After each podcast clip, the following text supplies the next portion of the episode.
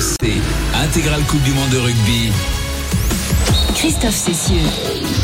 Bonjour à tous et bienvenue, bienvenue au village rugby de la place de la Concorde pour euh, la suite de la Coupe du Monde de rugby évidemment. Vous le savez, la bonne nouvelle est venue hier soir de Lyon. L'équipe de France est donc qualifiée euh, pour les quarts de finale de la compétition. Elle connaîtra le nom de son adversaire ce soir. On va en parler dans un instant avec euh, Wilfried Templier qui rentre avec plein de points dans ses musettes de Lyon.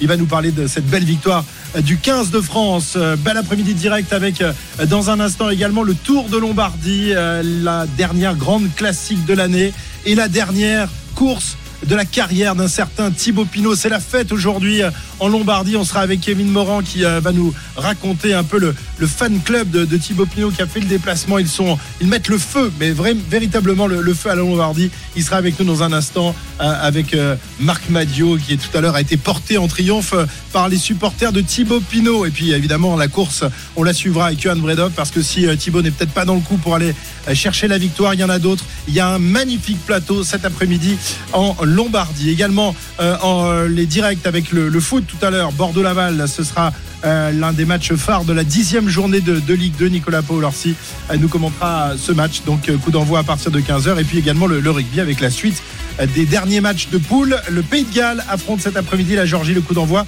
ce sera tout à l'heure à 15h. Et puis on n'oublie pas non plus notre mag olympique. Sophie Camoud est déjà, déjà en place. Elle est là, elle révise ses fiches ou presque. Non, j'étais en train de regarder Thibaut Pinot justement. Ah bah oui. Ouais, ouais, ça va être un grand moment ah, d'émotion encore et ça nous rappelle celui du, Tour de France. Exactement, le Markstein, cette étape complètement dingue. Ça va ma Sophie Ça va bien, ça va bien, ça va bien. Je me suis habillée comme en plein hiver alors qu'il y a, ah, un temps de folie ici sur la Concorde. Et puis, on a vu encore une, marée verte déferler là sur la place de la Concorde. Les Irlandais sont en force parce que ce soir à 21h. Il y a un match terrible entre l'Écosse et l'Irlande qui euh, pourrait euh, décider de, changer la, donne euh, pour les quarts de finale et nous offrir un autre adversaire que celui que l'on attend, a priori l'Afrique du Sud. On va en parler tout à l'heure. Mais tout de suite, on va, on va accueillir Wilfried Templier. Il vient à peine de débarquer de son train. Euh, il revient de Lyon avec les valises pleines de points, des magnifiques points de l'équipe de France. Ça va, mon Wilfried, en pleine forme Les valises sous les yeux aussi. Bonjour, les valises sous les yeux en ce Samsonite, là. Et il reste encore un petit moment à tenir, encore. Oui, oui, non, mais avant le match, autour du match, c'est toujours les journées de transition comme ça, de départ. C'est, voilà, on va pas se plaindre. Mais bon, là, il y a, y a plus de déplacement. Normalement, il n'y a plus de déplacement. L'équipe de Paris, France pour nous. rentre à Paris. Oui. Et si tout va bien, elle restera à Paris jusqu'au bout là. Hein. Oui, l'équipe de France est déjà euh, en repos pour deux jours. Hein. Ils donnent du repos aux joueurs et ils font ce qu'ils veulent les joueurs. S'ils veulent aller se balader, ils peuvent. Euh, ils l'ont fait très souvent. Ça, c'est même arrivé avec en Provence euh, entre le match de la Namibie et celui d'Italie, qu'ils aient trois jours et qu'ils repartent. Certains Toulousains étaient même rentrés chez eux. donc dès qu'ils le peuvent, et c'est assez intelligent. Il euh, voilà pour euh, s'aérer la tête un peu. Eh bien, on peut partir en week-end. C'est une obligation légale en fait parce que comme nous, on est obligé de prendre des jours de repos. En équipe de France aussi, maintenant, on est obligé d'avoir euh, ne pas travailler plus de six jours consécutifs. C'est ça, Wilfried ou Non, non, non. C'est le staff qui décide ça. Euh, voilà, et si ça leur a bien réussi jusque là, on veut bien faire pareil si tu veux, Christophe. Et, ils sont obligés quand même de, de, faire un peu de conditions physiques, d'aller trottiner, d'avoir des soins, etc. Ou vraiment ils peuvent dormir 48 heures non-stop. Non, ils peuvent dormir 48 heures non-stop, je pense. Là, un retour à l'entraînement lundi. Ça lundi. La chance qu'ils ont, c'est qu'ils ont joué vendredi soir et que le quart de finale euh, sera le dimanche 15 octobre. Donc ça fait neuf jours quand même entre les deux matchs. Ça laisse un laps de temps assez, assez conséquent pour pouvoir faire du repos et monter en puissance tout au long de la semaine en plus jusqu'au dimanche euh, et ce quart de finale. Ouais, il va falloir bien monter en puissance parce qu'effectivement, euh, si on, joue les, les Springboks, ça va être un, match redoutable. des nouvelles de, de l'infirmerie. Alors évidemment, tout le monde aura euh, les oreilles euh, bien ouvertes, les yeux également euh, concernant un certain Antoine Dupont. La, la, pression sera sur les, les, épaules de son chirurgien qui va décider lundi de savoir si Antoine peut participer au quart de finale. Les autres, a priori, pas de bobo. En tous les cas, personne n'est sorti blessé. Hein. Pas de bobo hier soir. Évidemment, il y a Antoine Dupont, mais aussi Julien Marchand. Hein, un petit point d'interrogation sur Julien Marchand, qui dimanche dernier n'a pas réussi à passer le cut du 50% à l'entraînement. Donc il a repris du repos et il faut voir si Julien Marchand, le talonneur titulaire, normalement, Hein, peut revenir, mais ça, ça fera déjà cinq semaines qu'il est absent. Après, là, il s'est blessé sur le match d'ouverture. Hein. Donc c'est un peu délicat, c'est le cas un peu délicat à gérer, même si on a deux autres très bons talonneurs avec Movaka et Bourgarit. Très bien, euh, Wilfried, on te retrouve tout à l'heure à 15h. On écoutera évidemment les, acteurs, les acteurs de ce match, et puis le sélectionneur Fabien Galtier qui pour l'instant ne veut pas euh, ne veut pas euh, parler de, son futur adversaire. Il ne le connaît pas encore. Pour ah, cela, pas il faudra... encore. Et non, bah mathématiquement. Bah, oui, enfin, les, probabilités nous donnent quand même 90% de chances d'affronter les box. Hein. Mais sait-on jamais avec ces Diables d'Écossais qui joueront ce soir au Stade de France face à l'Irlande, match décisif donc à 21h. Il y a, il y a beaucoup, Sophie le disait il y, a, il y a quelques instants, beaucoup de supporters irlandais qui sont là. Il y a moins d'Écossais mais j'en ai vu quand même tout à l'heure euh, débarquer euh, justement la gare de Lyon avec des avec des kilts ah. magnifiques. Difficile de rivaliser avec les Irlandais quand même, hein, qui sont attention hein, présents, nombreux. Euh. Et moi j'ai pris le train le lendemain du match Irlande-Afrique du Sud. Il y avait des Sud-Africains aussi plein la gare. j'ai été étonné de voir que que, que bah, les supporters sont capables de de se déplacer du bout du monde pour. les Irlandais, quand même, c'est les, les étrangers, c'est les numéros 1. Hein, en nombre, en ferveur, attention. Ouais à l'époque où l'Angleterre euh, régnait sur euh, le monde du ah rugby, il y avait énormément aussi la Barmy finale 2003 à hmm. Sydney. Oh, euh, le stade était aux deux tiers blancs en Australie, c'est incroyable. c'est culturel, c'est une religion le rugby. Ouais, mais c'est vrai que les, les, Britanniques se, déplacent en nombre pour supporter leur équipe. On suivra ce match évidemment ce soir 21h. Écosse-Irlande. À tout à l'heure, mon cher Wilfried. On va accueillir dans un instant Pierre-Yves Leroux, lui qui se trouve à Nantes pour un autre match, dernier match de poule qui va opposer le, le, Pays de Galles à la Géorgie. Là aussi, le Pays de Galles est qualifié pour pour, la suite de la compétition. Il veut rester invaincu et pour l'instant tout va bien pour les Gallois. Mais tout de suite, on va aller faire un tour en, Italie. Le Tour de Lombardie, euh, c'est évidemment la dernière grande classique de la, saison, mais c'est aussi et surtout pour nous Français la dernière course de la carrière de Thibaut Pinot, euh, qui est encouragé, soutenu, poussé par euh, des centaines de supporters, les fans, le fan club de Thibaut Pinot qui concentre plus de 200 ou 300 personnes, je crois. On va aller faire un tour en Lombardie, justement à côté de Bergame, où Kevin Morand est, en pleine fiesta depuis 48 heures maintenant. Il n'en finit plus et il est là avec les supporters de Thibaut. Ça va Kevin? Salut Christophe, ça va Écoute, euh, tu entends sans doute derrière moi. Il y a déjà une, très bonne ambiance après le, cortège qui est parti vers 9h30 euh, du centre-ville de Bergame. Ça fait maintenant 3 euh, heures que les tifosi de Thibaut Pinot ont pris possession de ce virage en épingle du Collet à Perto. On est à environ 3 km de l'arrivée. Sur les contreforts de la vieille ville, il y a un grand portrait de Thibaut Pinot qui est affiché sur les remparts en contrebas. Tous les cyclos qui passent par là ont droit à, leur ovation. Et à une heure, c'est Marc Madio qui est arrivé en voiture, les yeux rougis, le manager de la Groupama FDJ qui s'est arrêté. Il a, été porté quelques instants par les supporters. Il allait prendre une petite bière avant de parler au mégaphone. Je vous propose d'écouter un petit extrait. Je pense que Thibaut va énormément apprécier. Toute l'équipe Groupama FDJ euh, vous salue, vous remercie. Je crois que c'est unique et exceptionnel ce qui se passe depuis le dernier Tour de France. Tout à l'heure, j'étais en voiture, je me disais, on vient fêter la fin d'une carrière de Thibaut avec vous. Mais peut-être qu'on pourrait faire autre chose. Et, là, je suis sérieux. Hein. Ce qui serait bien, et aussi pour se souvenir de, de Thibaut, bah, les ultras continuent en soutenant l'équipe et en soutenant tous les coureurs de l'équipe. Il est malin, il est malin. Il voilà, là je suis avec euh, Charlotte, la compagne. Je suis avec Charlotte, la compagne de Thibaut Pinot et Patrick, son beau-père. Charlotte, vous êtes venu ici dans ce virage. C'est magnifique de voir ça pour euh, le dernier jour de, course de Thibaut.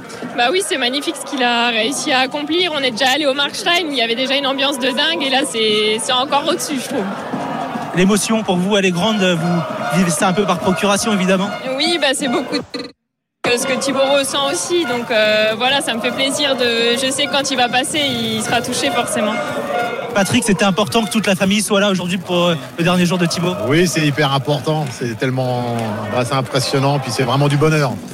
Vous êtes impressionné justement par euh, ces 200, 300 personnes qui sont là? Oui, puis par bah, l'amour qu'il y a. C'est vraiment parler de temps qui court, ça fait plaisir de, voir, de pouvoir rendre les gens heureux comme ça. C'est vraiment des bons moments. Charlotte, un dernier mot, il était comment Thibaut ce matin euh, Ému, stressé?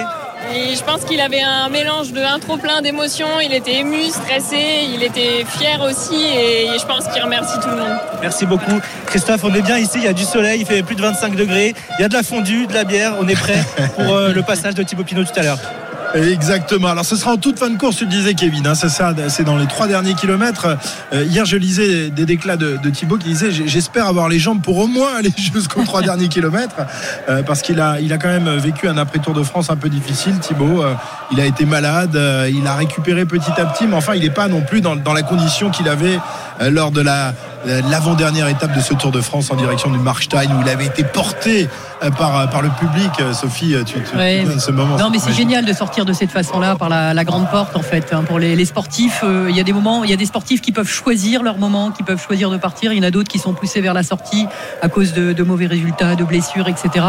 Et lui, on a vraiment l'impression que voilà tout ça il, peut, il peut profiter à fond de sa popularité. La popularité, ça se construit avec le temps, ça se construit avec les résultats, mais aussi avec une personnalité euh, incroyable.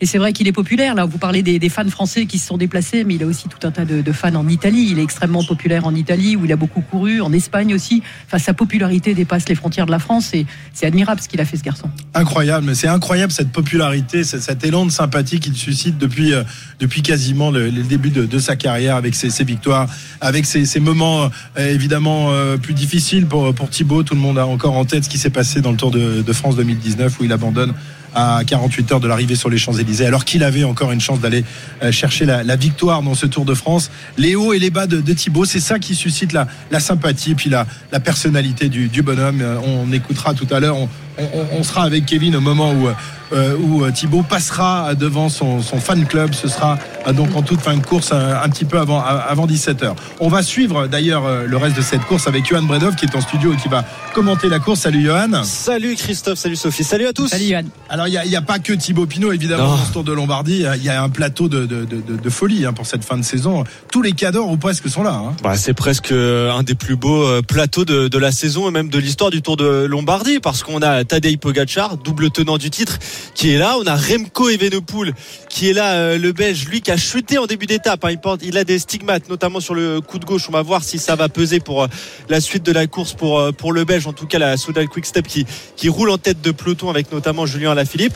On a Primoz Roglic également, lui qui est en très très grande forme, qui a remporté presque toutes les courses auxquelles il a participé, mis à part la Vuelta, mais on sait que le contexte était particulier avec ce triplé de, de la Jumbo euh, Visma. Voilà, les trois sont là. On a aussi des outsiders comme Richard Carapaz. On avait Henrik Mas, mais Henrik Mas n'est pas bien. Il est à l'arrière du peloton. Il a décroché. Il ne jouera pas la gagne, lui, le dauphin de Tadej Pogacar la, saison dernière. Donc oui, on espère tous un grand numéro de Thibaut Pinot, mais face à ce plateau, ça risque d'être euh, très compliqué. Mais l'essentiel n'est pas là pour, euh, pour Thibaut.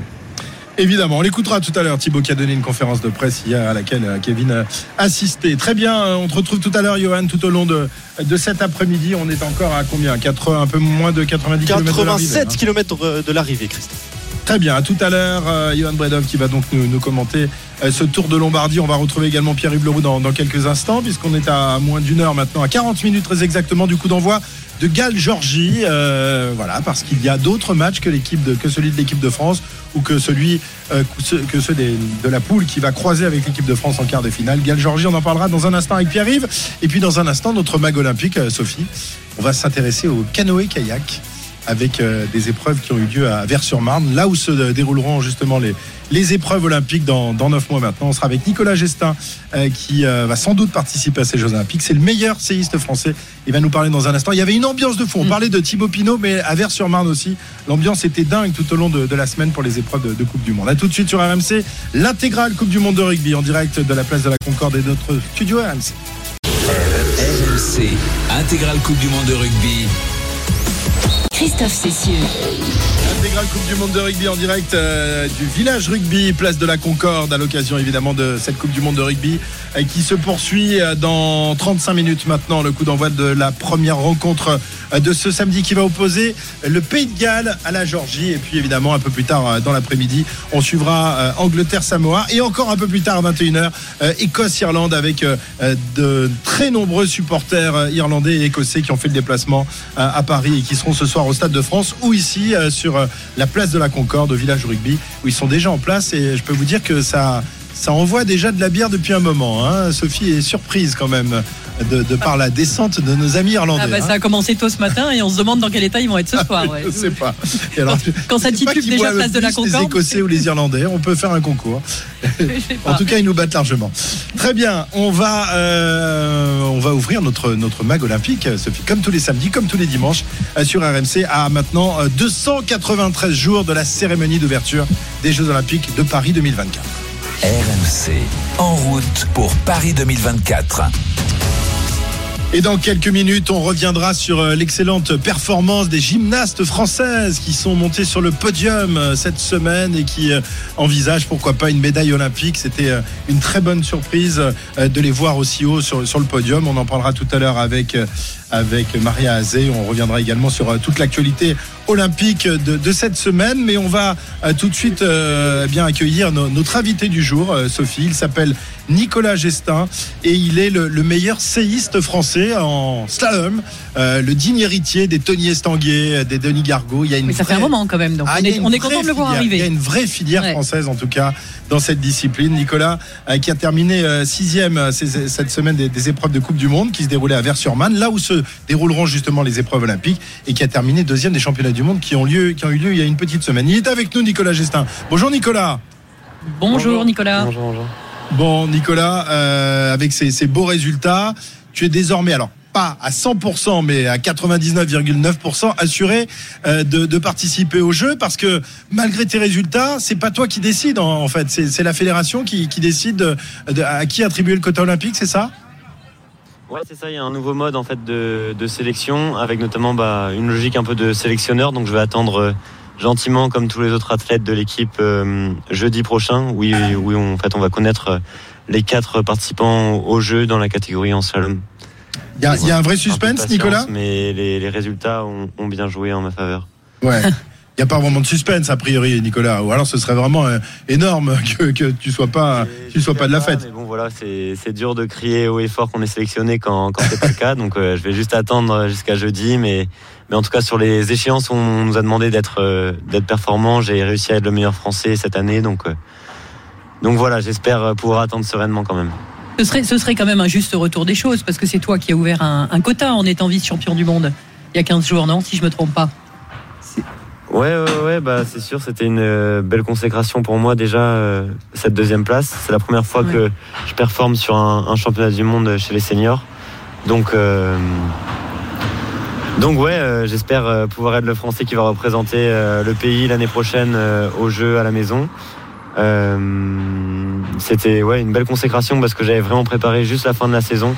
Donc de pouvoir performer quand on a engrangé toute une préparation de bah, finalement d'un an pour 1 minute 30 posée sur un calendrier, ah c'était vraiment très satisfaisant. Donc j'espère que j'aurai l'occasion de repréparer ça, repréparer cette minute 30 qui va nous être très chère l'année prochaine.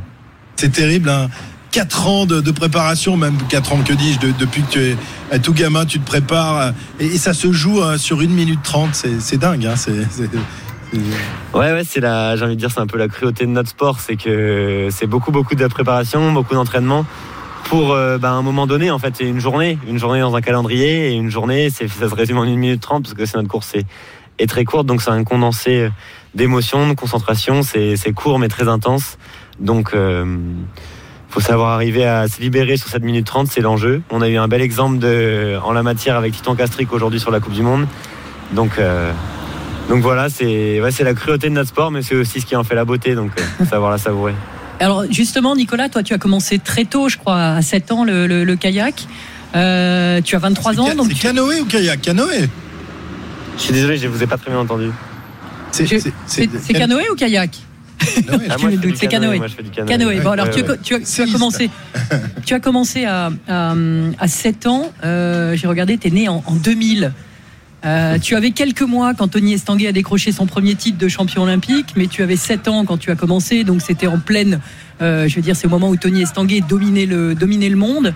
Est-ce que, est que justement tu as commencé le, canoë en le, regardant? Est-ce que c'est un athlète qui t'a inspiré ou qui t'a tout simplement donné envie de pratiquer ce sport?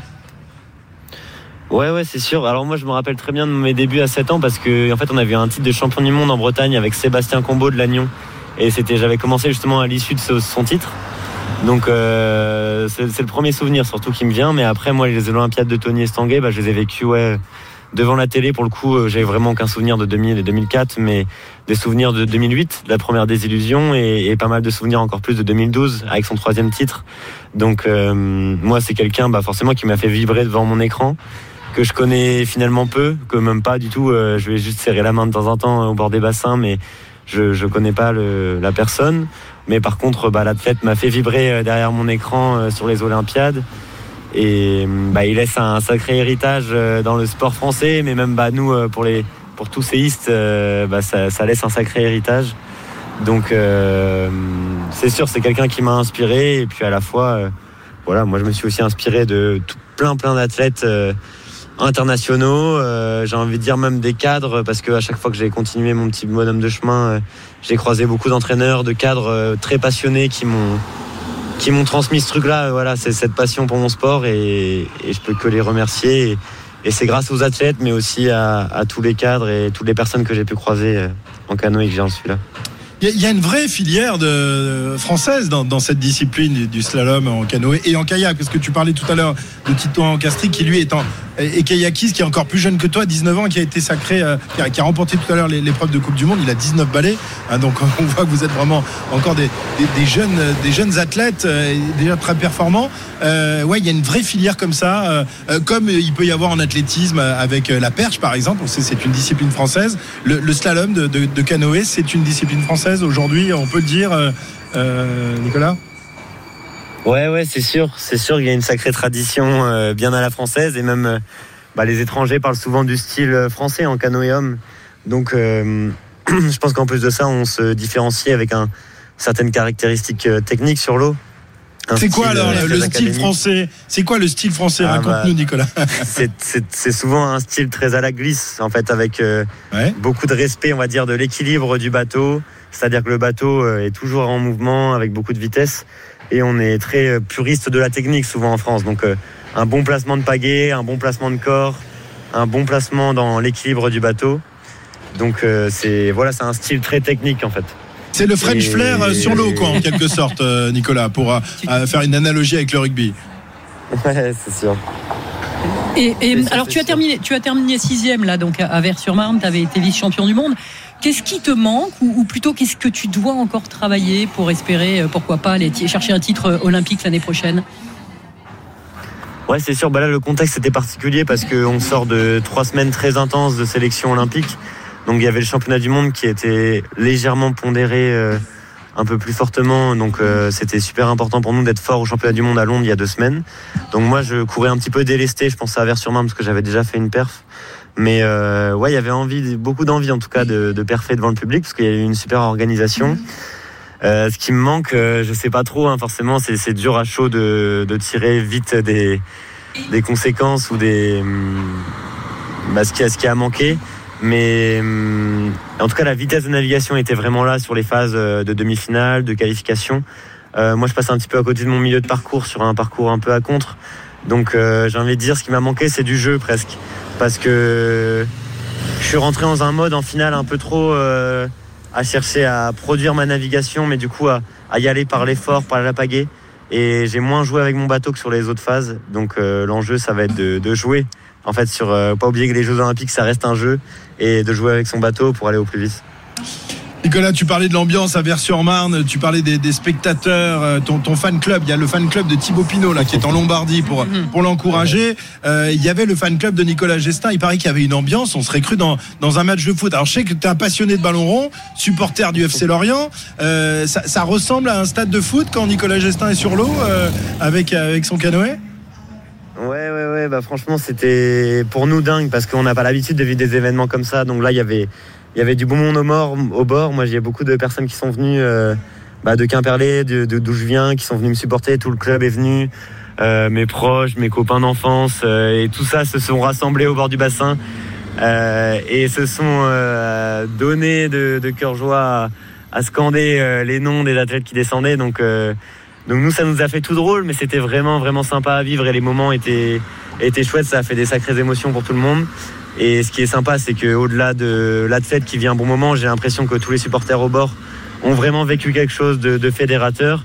Et pour nous, ça nous a permis de prendre la température à un an des Jeux. Voilà, bah, qu'il y a une ferveur. Il y a, il y a du monde derrière nous et on est et ça nous remonte. Je pense que voilà, nous on a envie d'être remonté à bloc pour l'année prochaine.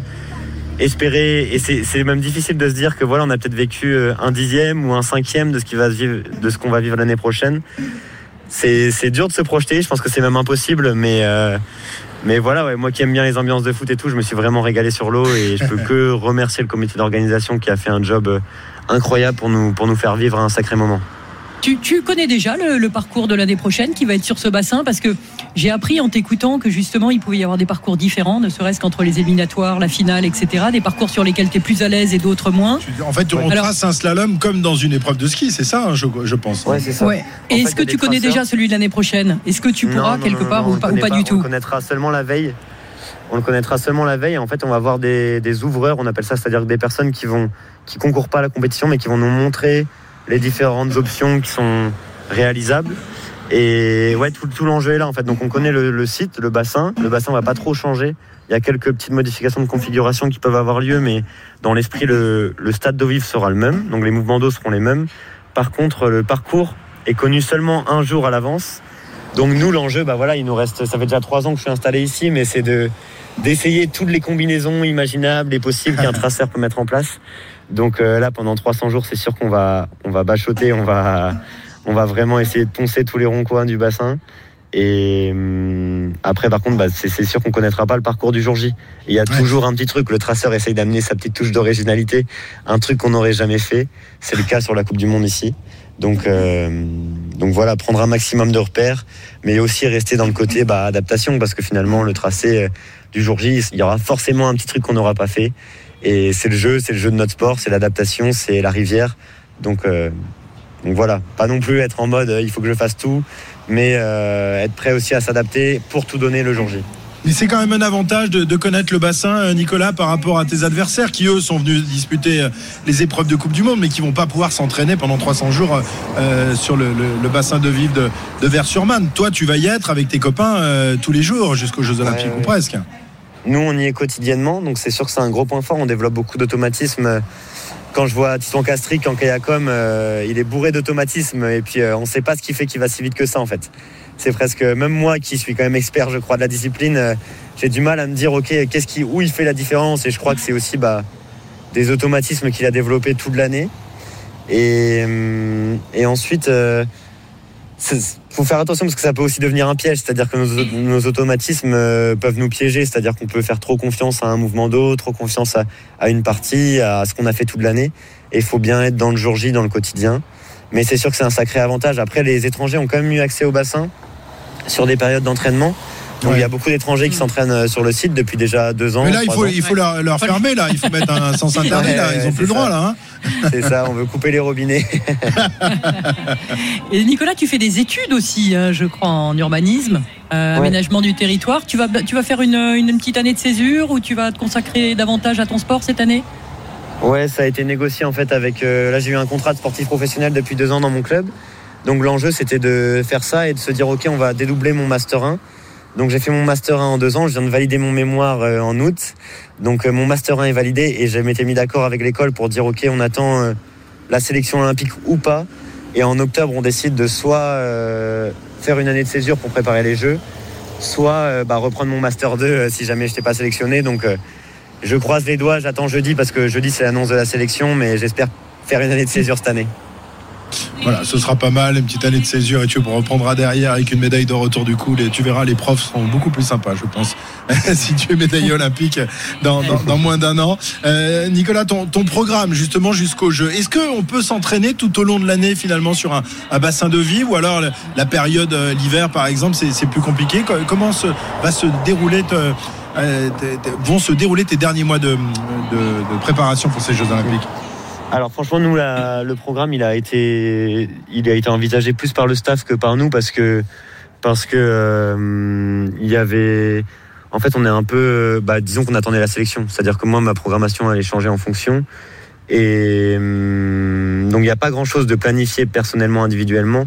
Mais l'idée, c'est de passer un maximum de temps sur le bassin à Paris. Mais voilà, on est un sport d'été quand même. C'est-à-dire que l'hiver, c'est dur de développer une finesse technique quand il fait 2 degrés et que potentiellement on a de la neige qui nous tombe sur les doigts. Donc euh, tout l'enjeu est là. Moi cette année j'avais fait le choix de rester en Europe, rester dans le froid, aller m'entraîner un peu à la maison, euh, aux Roches du Diable notamment, euh, sur le site naturel où j'ai commencé, qui vient bien me challenger. Mais mais il n'y a pas de il n'y a, a pas de programme encore qui est fait, mais l'idée, ça va être de l'écrire dans les prochains jours, voir si on veut partir au chaud l'hiver, pas partir au chaud. Moi, j'ai été un peu m'entraîner aussi, faire de la préparation physique à fond romeu, aux crêpes de fond romeu. Donc euh, voilà, il va falloir bien planifier tout ça, définir la stratégie euh, sur l'année. Et, et, dans tous les cas, moi, ça va être optimiser au maximum le temps sur le bassin de Paris parce que parce que c'est juste trop important de justement de développer ces automatismes. Mais après, c'est aussi bah, faire une préparation où je m'éclate. Pour moi, cette année, je me suis vraiment bien éclaté dans ma préparation en restant en Europe, en restant dans le froid. Et voilà, bah, ça va être définir ça avec la dynamique de l'équipe. Eh bien, Nicolas, on te souhaite une belle préparation et on te souhaite déjà, ben, on va croiser les doigts, mais a priori, moi, je, mon petit doigt me dit quand même que ça devrait être toi quand même jeudi euh, qui sera annoncé donc euh, pour représenter euh, notre pays pour ces épreuves de, slalom en canoë, donc qui se dérouleront sur le magnifique bassin de, de Vers-sur-Marne. Ce sera lors des Jeux Olympiques à Paris en, 2024. Merci Nicolas, bonne préparation. Merci. Et, bravo pour tous ces beaux résultats. Et puis en plus, il s'exprime comme, comme un livre. très sympa, très sympa. Merci beaucoup Nicolas.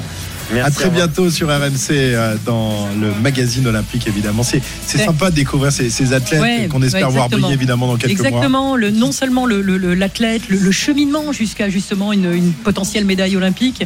C'est beau, on a des parcours très différents, mais euh, depuis qu'on depuis qu'on interviewe des athlètes olympiques, j'ai l'impression qu'on tombe aussi beaucoup sur des athlètes qui mènent un, double projet, euh, études et, et, sport de haut niveau. Euh, et ça, c'est chouette aussi, parce que c'était pas toujours le cas auparavant, et maintenant il commence à y avoir quand même de plus en plus de d'infrastructures qui proposent aux athlètes de haut niveau de, pouvoir mener un double projet. Dans un instant, on va revenir euh, sur euh, la magnifique semaine pour les gymnastes françaises qui sont montées sur la, troisième marche du podium euh, au championnat du monde. On en parlera avec euh, Maria Azé qui a fait un beau reportage sur cette jeune équipe de France qui espère évidemment bah, décrocher une médaille olympique dans quelques mois. tout de suite sur RMC l'intégrale olympique en direct, en direct de la fan zone ici, place de la Concorde où se déroule la Coupe du monde de rugby. Beaucoup de supporters irlandais, beaucoup de supporters écossais qui se préparent pour le match de ce soir 21h. Match clé. À tout de suite sur RMC. RMC, intégrale Coupe du monde de rugby.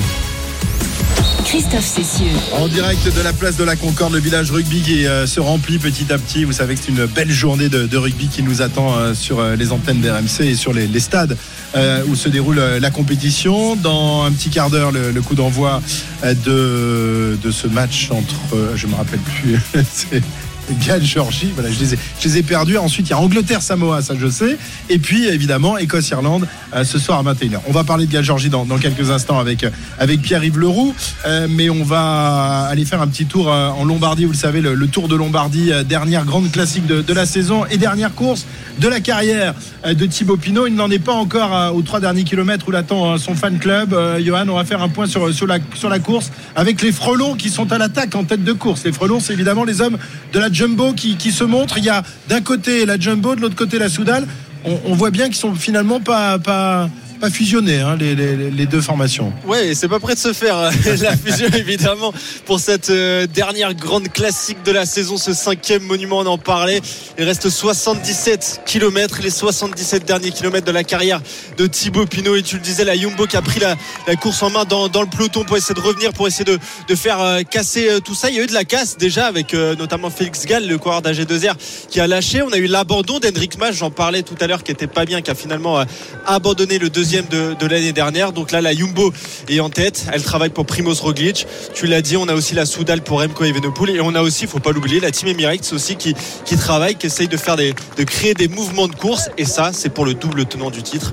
Tadej Pogacar, encore 76,9 km à parcourir dans ce Tour de Lombardie. Merci Johan, à tout à l'heure. Et on retrouvera Kevin Morand qui euh, se trouve avec les, les supporters de Thibaut Pinot à 3 km de l'arrivée. En retour, euh, on, revient plus exactement dans notre magazine olympique, toujours avec, avec Sophie Camoun. On a euh, parlé avec Nicolas Gestin, donc ce breton qui rêve de, briller sur les Jeux olympiques dans l'épreuve de, de, canoë. On va maintenant revenir sur les épreuves de gymnastique, les, mondiaux qui se déroulaient à, Anvers en Belgique, qui ont vu le, le, sacre en individuel hier de la reine Simon, Simon Biles, 21e titre de championne du monde tout simplement incroyable. La meilleure française, Mélanie euh, de, Jésus de Santos, termine dixième de l'épreuve individuelle, mais un peu plus tôt dans la semaine, euh, avec ses copines de l'équipe de France, eh bien, elle est montée sur le podium de ces euh, championnats du monde avec une médaille de bronze historique. reportage de Maria Azé sur cette très belle aventure des gymnastes françaises. Historique, une médaille par équipe au mondiaux de gymnastique, ce n'était plus arrivé depuis 1950. Colline Desvillers, Marine Boyer, Mélanie Desjésus, Dos Santos, Morgane Ozisek et Laurette Sharp, ils l'ont fait. Ah ben, on est dans l'histoire. c'est super, c'est complètement fou et je pense qu'on ne peut pas forcément mettre de mots dessus pour l'instant. En vrai, ça va prendre du temps, mais il faut vraiment profiter du moment ah parce que c'est incroyable. Et surtout en équipe, c'est tellement beau, c'est encore plus beau. Ouais, c'est vrai. Bronze medal winner, Team France. Après leur qualification aux Jeux Olympiques de Paris 2024, lundi, les Françaises remportent la médaille de bronze par équipe. Elles n'en reviennent pas. En vrai, c'est plus l'excitation de savoir les notes. En fait, on essaie de compter. Moi, j'arrivais même plus à compter. J'ai 2 plus 2. Italie, elle était partie loin. Plein de stress et on commence à réaliser, mais sans trop réaliser en fait. Poutre, saut, barre, sol, les Françaises ont brillé sur tous les agrès, notamment grâce à une Mélanie De Jesus dos Santos des grands soirs. Elle offre le podium au bleu sur la poutre. On avait fait un beau match et il fallait qu'on continue sans forcément regarder le résultat, en tout cas pour moi. Euh, je voulais juste réussir ma poutre parce qu'on avait fait déjà tellement bien que je pouvais pas finir avec un truc raté entre guillemets. Donc vraiment, je me suis dit mais si tu réussis, ben ça va apporter une bonne note à l'équipe. Donc euh, c'était vraiment comme ça que je l'ai vu. À l'annonce des résultats, la Martiniquaise fond en larmes dans les bras de ses coéquipières. Fière, fière, fière de l'équipe de France et de ce qu'on a pu faire euh, ce soir. On était là pour euh, vraiment, tout gagner, quoi. Vraiment, c'était parfait. À elle seule, Mélanie Desjésus a marqué presque un tiers des points français, preuve que les entraînements aux États-Unis avec la superstar Simone Biles commencent à faire effet. Voilà, reportage de Maria Azé sur euh, ces championnats du monde de, gymnastique qui se sont poursuivis. Donc hier, je, le disais, on va retrouver Léna Marja qui va nous dévoiler évidemment tout le reste de l'actualité olympique. Salut Léna. Salut Christophe, salut à tous. Alors Léna, euh, malheureusement hier en, individuel, ça a un petit peu moins bien marché pour Mélanie de Jesus dos Santos, euh, qui n'a terminé que, dixième, loin derrière la reine, la reine de la gym, Simon Biles, une nouvelle fois vainqueur, 21e titre mondial, je, le disais. Mélanie, euh, un peu fatiguée après toutes les épreuves de la semaine. Hein. Oui, hein, le contraste avec ce qu'on vient d'entendre, parce que hier, il y avait forcément de la déception pour la gymnaste Mélanie de Jesus dos Santos. Écoutez là, après sa dixième place, la Martiniquaise était forcément déçue. C'était dur physiquement, un peu plus stressé parce que je savais que je pouvais aller chercher le podium. Je me suis pas forcément mis la pression, mais j'ai voulu trop bien faire comme d'hab et c'est pas passé. Et voilà, je suis un peu déçue, mais j'ai fait de mon mieux. Étant donné qu'il y avait plus de choses qui rentraient en compte, la fatigue, le un peu plus de stress, j'étais pas correcte techniquement, du coup bah j'ai loupé. Mais au-delà de ça, on avait quand même une deuxième française en lice sur ce concours, euh, cette finale de concours général. C'est Morgane Ozisek. Elle a été repêchée pour cette finale et elle termine, elle, sur une belle 14e place. Je pense que j'étais tellement contente et j'avais tellement envie d'être là. Bah, en fait, j'avais que des bonnes ondes et que du bon stress. Et j'avais juste envie de faire le meilleur de moi-même, que ce soit pour l'équipe ou pour moi. Et euh, j'ai vraiment pris le fait d'être euh, dans l'équipe comme une chance de pouvoir montrer ce que je sais faire. Et donc tu l'as dit, hein, Christophe, finale du concours général remporté par l'américaine de 26 ans, Simon Biles. Elle inscrit, elle, un peu plus son nom euh, dans la légende. Et alors à suivre en ce moment, parce que la compétition n'est pas terminée, on a une Française qui est en lice. C'est Colline Devillard en finale du saut, finale une nouvelle fois très relevée. Elles sont neuf gymnastes. Et c'est encore une fois l'américaine Simon Biles qui est la grande favorite. Et à 16h25, une autre tricolore qui sera à suivre, c'est Laurette Sharpie. C'est sa première finale mondiale pour elle au bar asymétrique. Voilà pour la gym on vous donnera les, résultats évidemment si, si, nos Françaises performent. Léna, aujourd'hui euh, dans une autre discipline, une belle victoire française, c'était en tennis de table. Et eh oui, médaille d'or pour euh, les frères Lebrun, Alexis 20 ans et Félix 17 ans. Ils se sont imposés en double homme au WTT Star Contender de Lanzhou, c'est en Chine. C'est un tournoi du circuit mondial de tennis de table et c'était leur première finale en double d'ailleurs pour, pour tous les deux sur le circuit. Et donc première victoire, match très solide d'Alexis et Félix, victoire 3-7 à 2 contre une paire chinoise. Et c'est pas fini non plus parce qu'en simple, Alexis Lebrun, le plus jeune de la fratrie qui est 15e mondial, s'est qualifié en 5-7 pour la demi-finale. Match à suivre demain et il jouera la légende chinoise Malong, le numéro 3 mondial. Très bien. En ce moment se déroulent aussi les championnats du monde de beach volley. On en parlait la, semaine dernière puisqu'il y avait eu euh, cette épreuve à, Roland Garros. Là, c'est au Mexique que ça se passe pour ces championnats du monde et on suit évidemment euh, nos pères françaises euh, qui ont connu des, moments un peu difficiles hier, je crois, pour leur entrée en matière. Hein. Oui, hein, la compétition a commencé hier. Hein, donc, tu l'as dit, c'est au Mexique. C'est dans trois villes différentes et l'équipe numéro une française, Youssef Krou et Arnaud Gauthiérat, ont joué donc leur premier match de poule hier soir, défaite 2-7 à 1 contre une paire norvégienne. Alors, ils vont le rejouer ce soir à 20h. Et pour espérer sortir de poule, une victoire serait la bienvenue. Et début de compétition aujourd'hui pour la deuxième équipe française, Julien Linel et Rémi Bassereau, les 34e mondiaux. Ils jouent une paire polonaise, 20e mondiale. Et on a quand même des filles, c'est nos seules représentantes, les Anna Placette et Alexia Richard. Elles, elles joueront à 17h contre des Finlandaises et au classement, les Françaises sont largement favorites. Et Christophe, quand même, un petit mot dans un autre sport, du basket, parce que c'est quand même l'annonce hein, de cette semaine. Euh, on en a beaucoup parlé. Joël Embiid, 29 ans, a finalement décidé de représenter les États-Unis pour les Jeux Olympiques de Paris plutôt que la France. Il met fin donc à plusieurs mois de, suspense. évidemment, il nous a bien, eu euh, Embiid et il a bien euh, déprimé les, joueurs de l'équipe de France et tous les fans de basket français. Il ne sera donc pas dans cette équipe de France. Enfin, Léna, on connaît les, les, premiers athlètes officiellement qualifiés pour les Jeux paralympiques de Paris. Euh, des Jeux paralympiques, on en reparlera demain parce que c'est la journée des paralympiques. En attendant, bah, on connaît euh, déjà les, les, identités de plusieurs qualifiés pour les Jeux. Oui, alors en tout, pour l'instant, ils sont 12. On a 9 athlètes et 3 nageurs. Alors parmi eux, en saut en longueur, on a 3 représentants. Arnaud Assoumani, il va participer à ses sixièmes Jeux. Ah, ah. À ses côtés, Valentin Bertrand.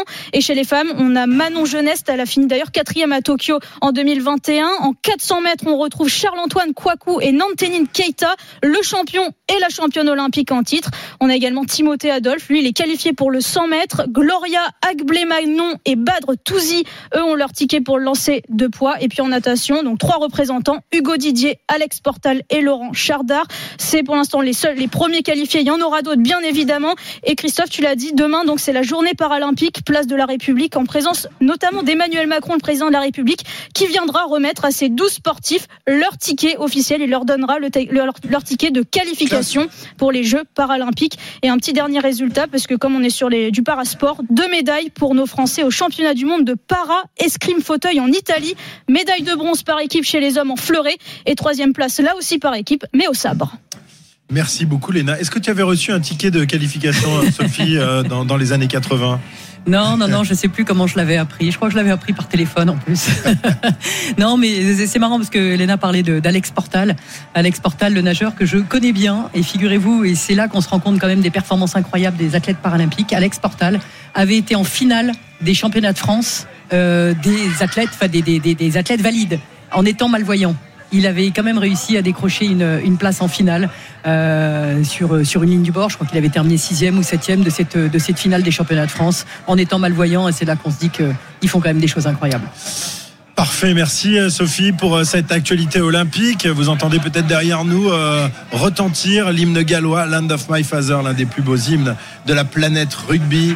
Galles, Georgie, le coup d'envoi c'est dans quelques instants. On va retrouver Pierre-Yves Leroux. On suivra également la suite du Tour de Lombardie et le match de Ligue 2 qui va opposer Bordeaux à, Laval. Merci Sophie, à la semaine prochaine. Merci Christophe, merci. Hein, tu reviens la Avec, semaine prochaine. oui, je reviens la semaine prochaine. Tu as le droit à ton ticket de qualification pour une. Ça va chauffer de plus en plus en plus dans, ce, dans ce village. Oh là là là là, ça va être chaud la semaine hein, Plus on va avancer dans la compétition. Et... Exactement.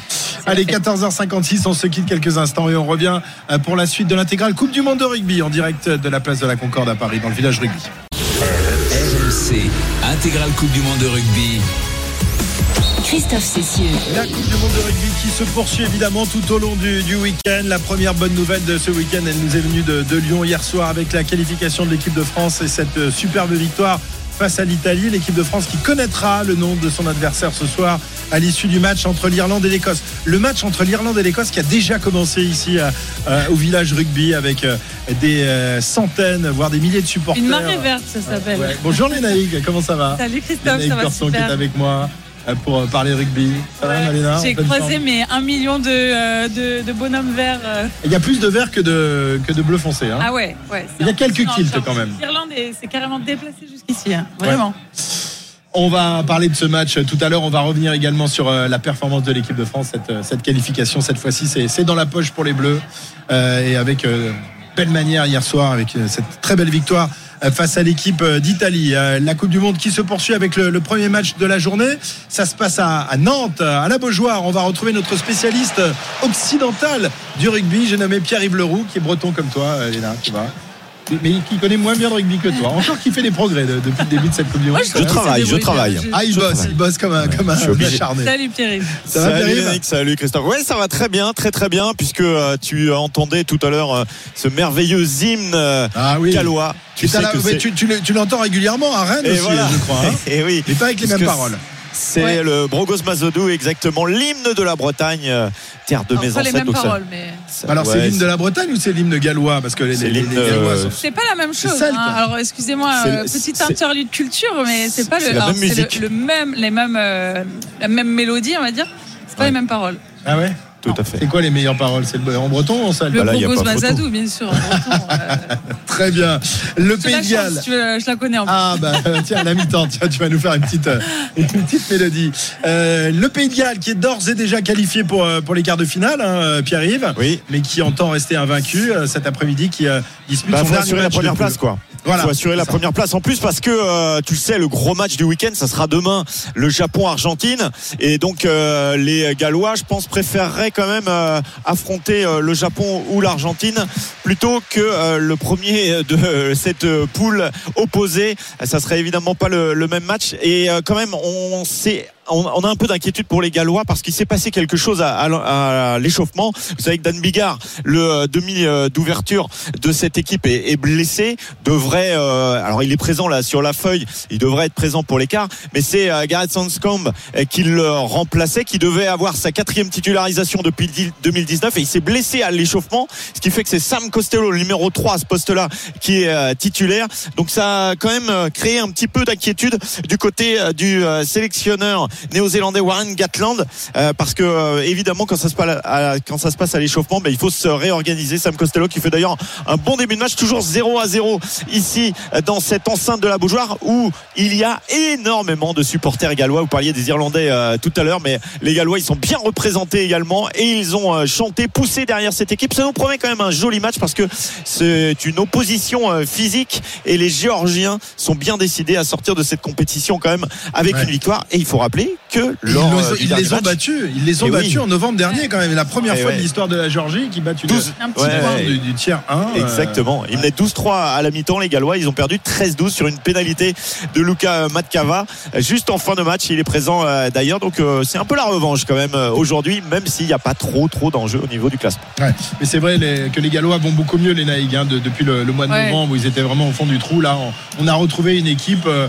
alors peut-être pas euh, capable d'aller chercher le, le titre mondial, mais en tous les cas, qui va se qualifier pour les quarts de finale et qui aura une chance d'aller dans le dernier carré de cette compétition. C'est l'avantage de ce tirage au sort euh, qui, de l'autre côté du tableau, quand même, est, est un peu plus, un peu plus avantageux. Ouais, plus Ouais, avantageux. c'est vrai qu'ils ont cette chance d'être tombés sur une poule peut-être plus abordable, qui leur a permis aussi sûrement de, de reprendre un peu plus confiance dans leur jeu, euh, confiance dans l'équipe. Euh, c'est vrai que euh, avant, pendant les matchs de prépa, on, on se posait pas forcément la question si le, le Pays de Galles allait vraiment sortir de ses poules. Et là, finalement, ils sont premiers avec euh, un 3 sur 3. Et puis, bah voilà, aujourd'hui, l'objectif, c'est d'aller bien finir aussi et, et de montrer qu'ils méritent cette première place de poule pour sortir de ces quarts de, dans les quarts de finale euh, la semaine prochaine. Exactement. L'Angleterre est un peu dans la même situation. Euh, on l'a donné euh, vraiment au fond du trou euh, avant le début de la compétition. Ils sont bien là, les, les Anglais. Ils affronteront tout à l'heure euh, les, les Samoans. On en parlera tout à l'heure, tout à l'heure avec Arnaud Souk. Euh, à plus tard, euh, Pierre-Yves. On, on va parler de vélo, donc j'imagine que tu vas rester euh, Ah, euh, l'oreille, attentive, Ouais, évidemment. Euh, le vélo, ça sera dans un instant. On va, en attendant, aller faire un tour à Bordeaux pour retrouver Nicolas Paolorsi pour le foot. Ah oui, il y a un peu de foot aussi. Nico, il, il fait entre les poteaux tout au long de la semaine, mais euh, voilà, le week-end, il fait, il fait du foot. Eh Bordeaux oui. Laval, c'est une belle affiche. Ça va, Nicolas? Ça va et vous? Salut à tout le monde. 0-0 entre Bordeaux et Laval. C'est vrai que c'est une belle affiche parce que bon, on l'aurait pas parié en début de saison, mais Laval est leader de ce championnat de, de Ligue 2 face à des Bordelais qui peinent eux 13e et qui ont absolument besoin de, gagner. Euh, pour l'instant, euh, domination euh, bordelaise sur ce début de match, mais mais mais il y a une grosse occasion pour Laval dans la surface de réparation. Malik Chokunte qui a été chassé par Greg Gersen, qui a pu se mettre en situation de, tirer. Il a finalement frappé à côté du but de, de Strasek, l'international polonais qui garde le but des, Girondins de Bordeaux.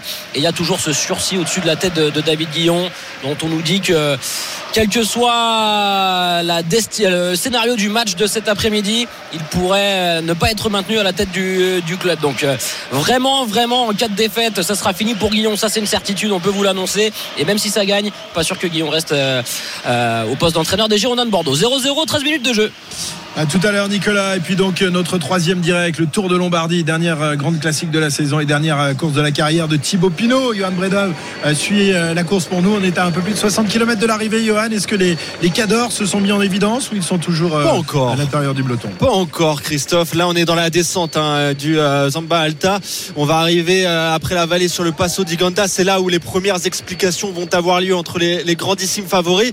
Et il reste 60 km à noter une chute importante parce que Richard Carapace est tombé, le coureur de F Education qui faisait partie des grands outsiders de euh, ce tour de, Lombardie, l'équatorien qui était en forme, il est tombé, il a eu un petit peu de mal à, repartir mais il est, euh, il est, quand même remonté sur son vélo.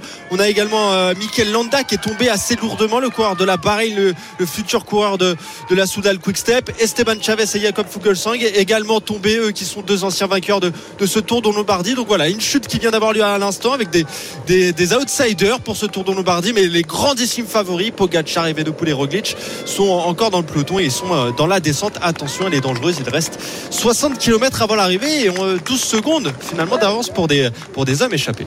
Et il en est où euh, Thibaut Pinot là? Il est toujours là, hein, rassure-nous. Oui, il est toujours là. Il, y a ses fans qui l'attendent un peu. Exactement, tu sais, il était en queue de peloton comme d'habitude, Thibaut Pinot. Il a pris des bidons, il a peut-être un petit rôle d'équipier, pourquoi pas, mais il est là, Thibaut Pinot, il est toujours dans le groupe des favoris, oui.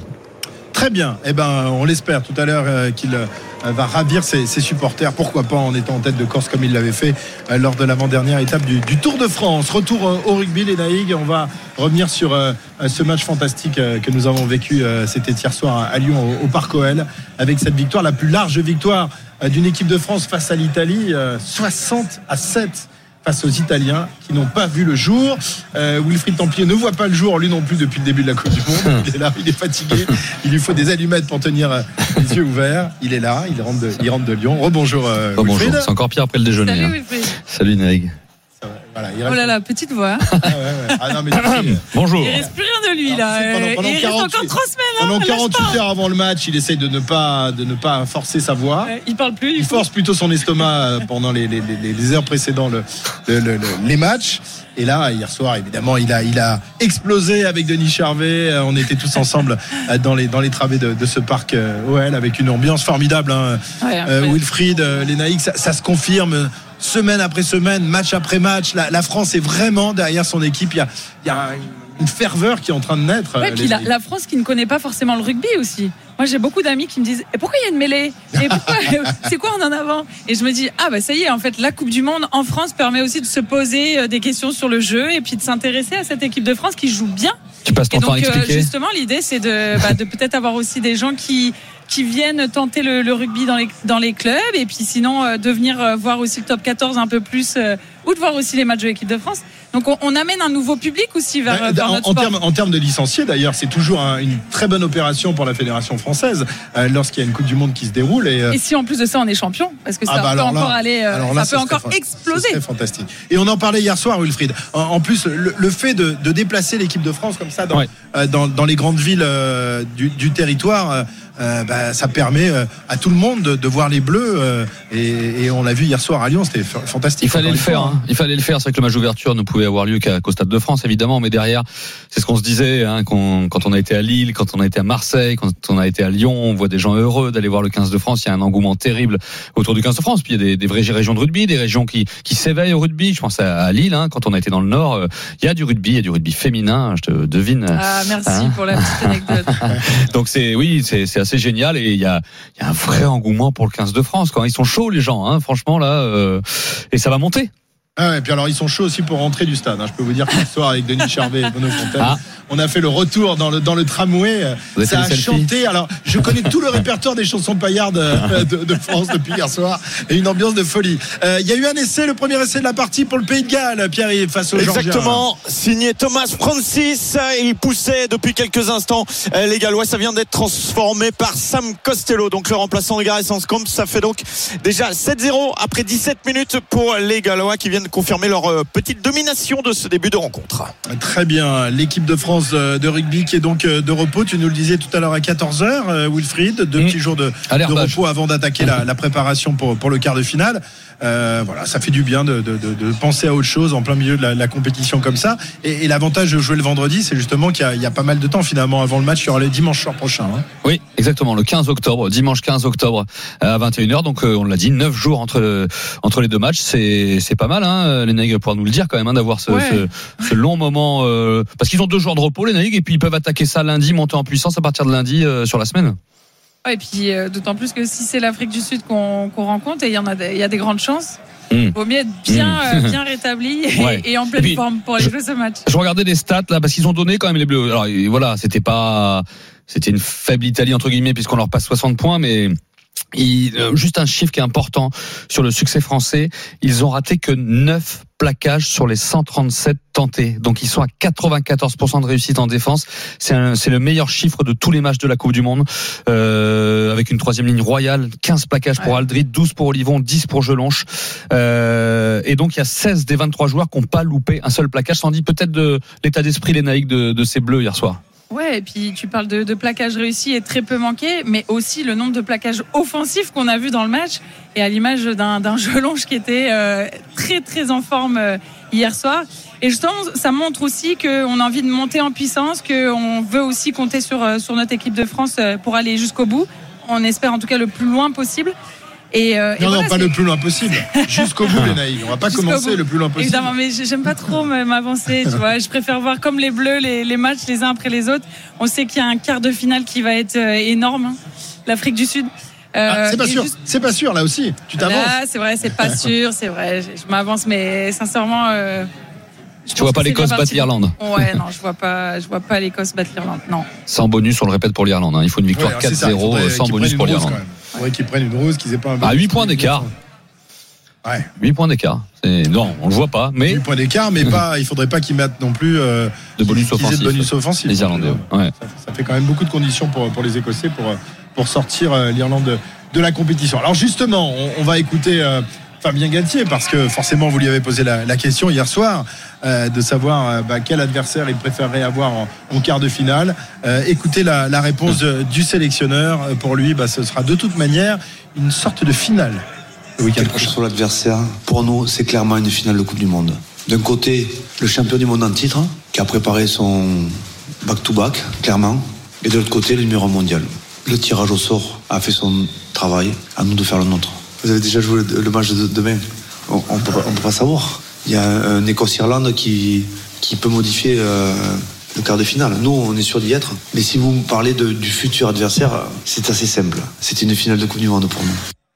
Voilà, vous avez vu, hein, il répète régulièrement, c'est une finale de Coupe du Monde qui nous attend le week-end prochain. Le problème, c'est qu'il y en a trois pour être champion du monde, des finales qui, nous attendent quand même, les naïfs. Est-ce que c'est pas un peu tôt pour parler de finale?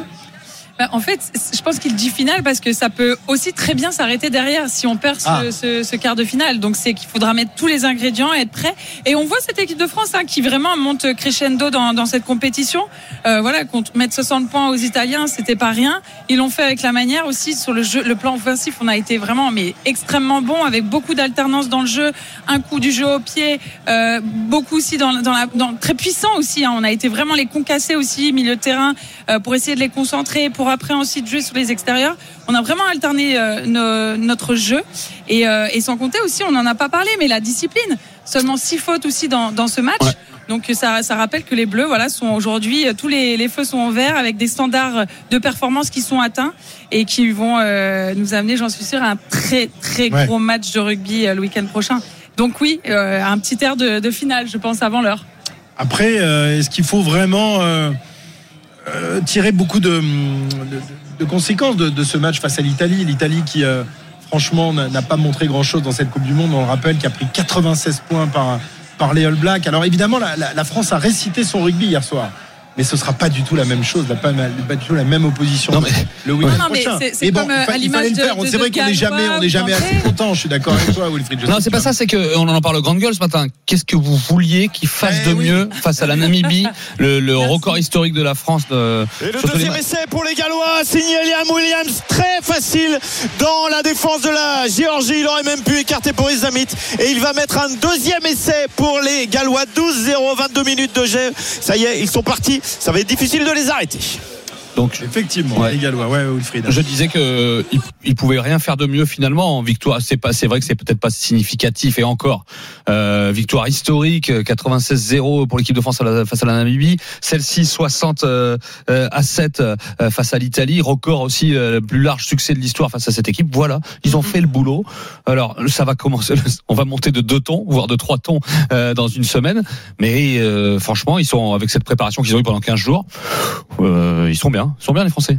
Ouais, et puis le, capital confiance aussi qui, qui fait du bien. On, l'a vu, il y avait des sourires à la fin du match. Mm. À chaque fois qu'ils ont marqué, on a senti cet esprit collectif très fort. Et, euh, et ça, c'est important parce que, bah, faut le rappeler, on a perdu Dupont euh, sur le dernier match euh, contre la Namibie. Tout le monde avait fini un petit peu, bah, voilà, avec peu de sourire sur le visage. Et là, on, ça y est, on sent que voilà, le, le, travail, le premier travail a été effectué de sortir premier de ces, cette phase de poule et de bien terminer avec la manière contre l'Italie. Et ça, et ils se sont pas relâchés aussi. Parce que ça, c'est oui. très latin. Oui, oui, à 24-0, bah, t'aurais pu dire, voilà. Juste très vite. On a marqué un essai ouais. deux minutes, on est tranquille. Et en fait, non, ils ont, ils ont pas lâché. Et puis très vite, Christophe, là-dessus, pour euh, cette froideur, justement, d'aller, je dis au bout, elle, et, et on a demandé à Maxime Lucu, euh, alors c'était comment dans le vestiaire? Voilà, c'est la joie. Il m'a dit pas trop, il nous a dit pas trop. Euh, dès la 80e minute, on sentait, on sent que cette équipe était tournée vers le quart de finale. Donc on s'est, voilà, on s'est enlacé et tout, mais il n'y a pas eu d'effusion de joie. Euh, donc ça, ça, tu dis d'aller jusqu'au bout, faire le boulot derrière une certaine froideur. Et voilà, la, la mission, elle est, elle est pas, elle est pas terminée. tu, tu, sens que ces mecs, ils sont habités par un seul truc, c'est d'aller soulever la Web Ellis euh, le 28 euh, octobre. Ils ne Ouais. pensent qu'à ça. Et euh, ok, c'est bien, on a passé les steps les unes après les autres, mais ils ne pensent Ah, que ouais. à cet objectif de d'être pour la première fois de notre histoire, femmes et hommes confondus, les, les premiers champions du monde. Non, mais c'est vrai. Et, euh, et on sent qu'ils sont omnibulés par ça et qu'ils sont jamais satisfaits finalement de, de même de cette belle victoire, de sortir de premier de poule euh, et de se qualifier pour l'écart. Non, c'est derrière, c'est on veut aller jusqu'au bout. Après, ils sont quand même aussi hyper sereins en se disant, euh, enfin matures, on va dire, en allant vraiment se dire, on voit les matchs les uns après les autres. Il y avait un truc intéressant à dire, Christophe, mais j'ai pas le droit de le dire, on m'a dit en régie. On n'a pas le temps. Vas-y, vas-y, vas-y. Je vais me faire engueuler. Non, juste très vite, il n'y a pas que des Rochelais, des Toulousains dans cette équipe, mais il y a un noyau de Rochelais de Toulousains. Et sur les phases finales des Il y a dernières années. de Bordelais quand même. Oui, aussi, oui, non, hein. mais sur les phases finales des dernières années. euh, voilà, ça va au bout de chaque côté. Eh oui, ils connaissent raison, les ils matchs ont coup près. l'habitude, ils ont l'habitude de la connaissent et la froideur, euh, il y en a en Coupe d'Europe ou en Top 14. Euh, voilà, donc ça, ça, ça joue. Merci Wilfried. Tu peux aller te reposer un petit peu. va dormir, fais la Euh, sieste. Il, il a pas le droit à deux jours de repos, lui, comme, comme les joueurs de- du 15 de France. Il sera sur le pont, évidemment, dès demain dans les, dans les grandes gueules du sport. Et puis tout au long de, de la semaine, évidemment, pour cette montée en On va parler compo d'équipe aussi, 6-2 Ah sur ouais, le banc. Comment 5-3, contourner la, voilà. la rush défense de, de l'Afrique du Sud? Je sais que tu vas en parler. Il y a plein de choses qu'on va, qu'on va aborder tout au long de, de la semaine. Tu parlais de cette mythique demi-finale de 95, Christophe. Aïe, aïe, aïe. Faut- On va appeler Abdel Benazi, du coup. Il y a Voilà. l'habitude qu'on l'appelle dans ce genre de truc. Le, le laisser euh, rater pour, pour quelques centimètres dans la boue de, de Durban, je crois. Merci Wilfried. Bon journée. après-midi et on te retrouve un, un peu plus tard. Très Euh, beau on maillot, les aller- Naïg. Par- euh, ouais. Très Pardon maillot, les Naïg. de- Très beau maillot qu'elle porte. Bien Ah, sûr. elle porte un, porte un Ouais. maillot. Ouais. Du maillot de quoi Du Stade français Eh oui. Ah Eh oui. non, mais, euh, Allez, bonne journée. il y a la télé, les Naïg. Il y a la télé, là, regarde, il y a une caméra là. Ah ouais, d'accord. J'amène un peu de couleur euh, sur le plateau, voilà. Bonne journée. Ciao. Tout de gris vêtu. Bise, euh, Wilfried. Allez. RMC, intégrale Coupe du Monde de rugby. Christophe Cessieux. Toujours en direct euh, du village rugby sur la place de la Concorde. Euh, Tous les, supporters euh, écossais et irlandais ont pris place cet après-midi pour regarder le pays de Galles jouer face à, face à la Géorgie. Voilà, ce sont évidemment les, les adversaires habituels du tournoi des destinations, euh, les nations britanniques. Euh, on va d'ailleurs aller refaire un petit tour à Nantes, à la Beaujoire, pour euh, voir si le score a encore entré Ah, en le but pour. Laval Ah, Le but pour Laval. Laval, Christophe, alors qu'on les avait pas vus pendant 33 minutes. Et c'est une nouvelle fois sur un coup de pied arrêté. Je crois que c'est Malik Chokunte, le buteur lavallois de 35 ans, qui vient euh, dévier ce ballon de la tête et le mettre au, au fond des filets. Laval, leader de Ligue 2, mais je vous avais pas donné cette stat en début de match. Ils n'ont marqué que deux petits buts dans le jeu. Sinon, ils ont tout le temps marqué sur coup de pied arrêté. Et ça se confirme, ils sont ultra solides dans ce secteur de jeu. 1-0 pour le stade lavallois, 12 minutes à jouer. Ah ouais, ils sont très forts les Lavallois, ça va faire plaisir à Marc Madio, supporter numéro 1 des, des tangos de Laval qui mènent donc 1-0 sur euh, la pelouse de, de Bordeaux. Pierre-Yves euh, à Nantes pour euh, ce match entre le, Pays de Galles et la Géorgie. Pour l'instant, il n'y a pas photo, les Gallois sont largement devant. Oui, mais on, voit enfin les Géorgiens montrer le bout du nez et se retrouver dans les 22 euh, Gallois, mais des Gallois qui mènent effectivement 17 à 0. Mais pourquoi pas un premier essai là avec euh, les premières lignes, euh, la première ligne de cette équipe géorgienne qui essaye de pousser, de franchir ce mur rouge et blanc. C'est compliqué, mais pourquoi pas, pourquoi pas réduire un petit peu cet écart qui est quand même important après 32 minutes, 17-0 donc pour les Gallois qui pour l'instant confortent leur première place dans cette poule avant le Japon, Argentine de demain, qui sera sans doute bah, l'opposition pour le quart de finale, un Japon-Argentine qui sera très suivi ici euh, demain avec énormément de journalistes japonais notamment attendus. Et eh oui, Argentine-Japon, ce sera demain après-midi, en, tout début d'après-midi. Et pour l'instant, les deux équipes sont à égalité, même nombre de points, 9 points. L'Argentine est, devant avec un, meilleur, un meilleur mais euh, tout peut se jouer évidemment demain.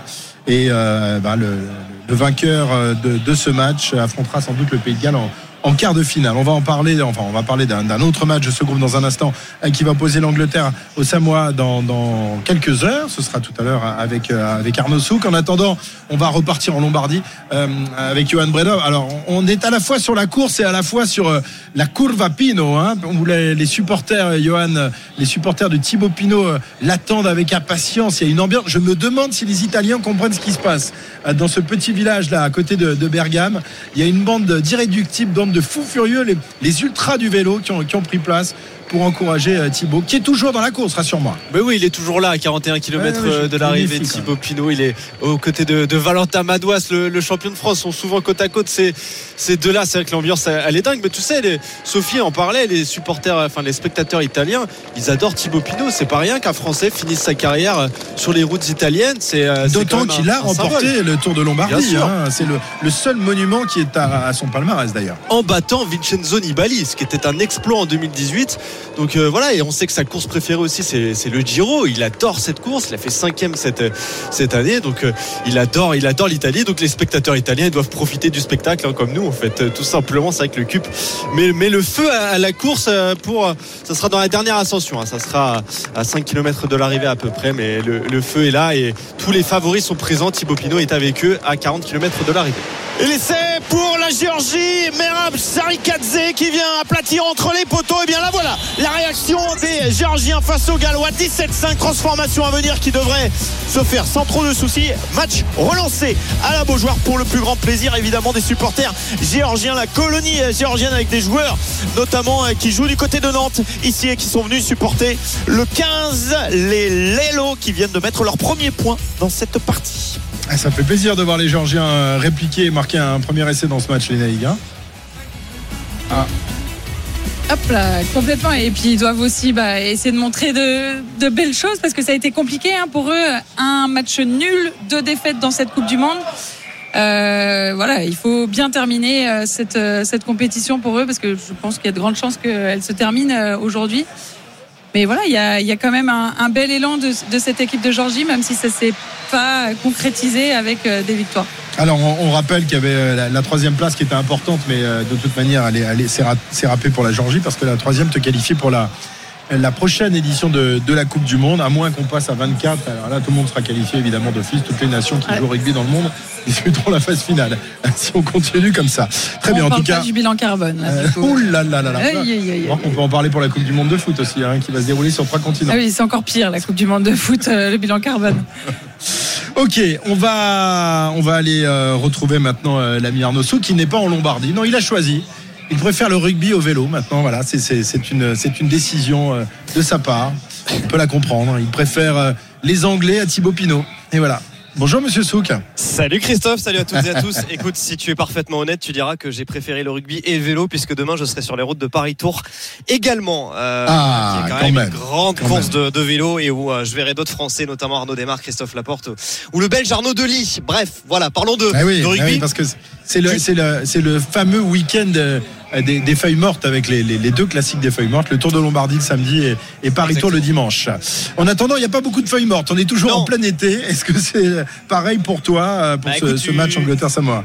Une météo qui est pas sans faire penser à ce qui se passe au mois d'avril euh, lors du deuxième dimanche quand on n'est pas très loin d'ici euh, vers le, carrefour de l'arbre du côté de la course de, Paris-Roubaix. Justement il fait vraiment un temps euh, très printanier ici 22 degrés un vent de 20 km heure mais plein soleil euh, sur euh, le stade de Lille. Bref la grande fête du rugby cet après-midi. Lille aura vibré euh, pendant tout ce premier tour. Il y aura encore un match demain mais aura vibré pendant tout ce premier tour au rythme des, ballons de rugby. Et c'est un, sacré beau stade quand même pour faire du rugby. Et surtout quand il y a les Anglais qui sont là tu le sais c'est un petit peu euh, Lille up on the channel hein. on est à, à une heure et demie de, de train de, de Londres euh, ici euh, même avec le décalage horaire on peut Tu peux te rapprocher du micro, euh, Arnaud, oui, je me rapproche Ah, micro. voilà, c'est beaucoup tu mieux. me- tu m'entends mieux là Tu Ouais, m'entends ouais, mieux beaucoup Ouais, ouais. je te, je te disais les Anglais qui vont venir évidemment en force ils sont à 1h30 de train avec le décalage horaire même tu peux prendre ton train à 18h ici à Lille et, et arriver à, à Londres à 18h20 tu vois avec le décalage horaire donc c'est quand même c'est quand même pas mal bref les, les Anglais qui, qui seront là ils sont euh, certains de terminer euh, de, de leur poule la mission est remplie Euh, maintenant voilà Steven Borswick a, a mis en place un, un 15 qui est quasiment le,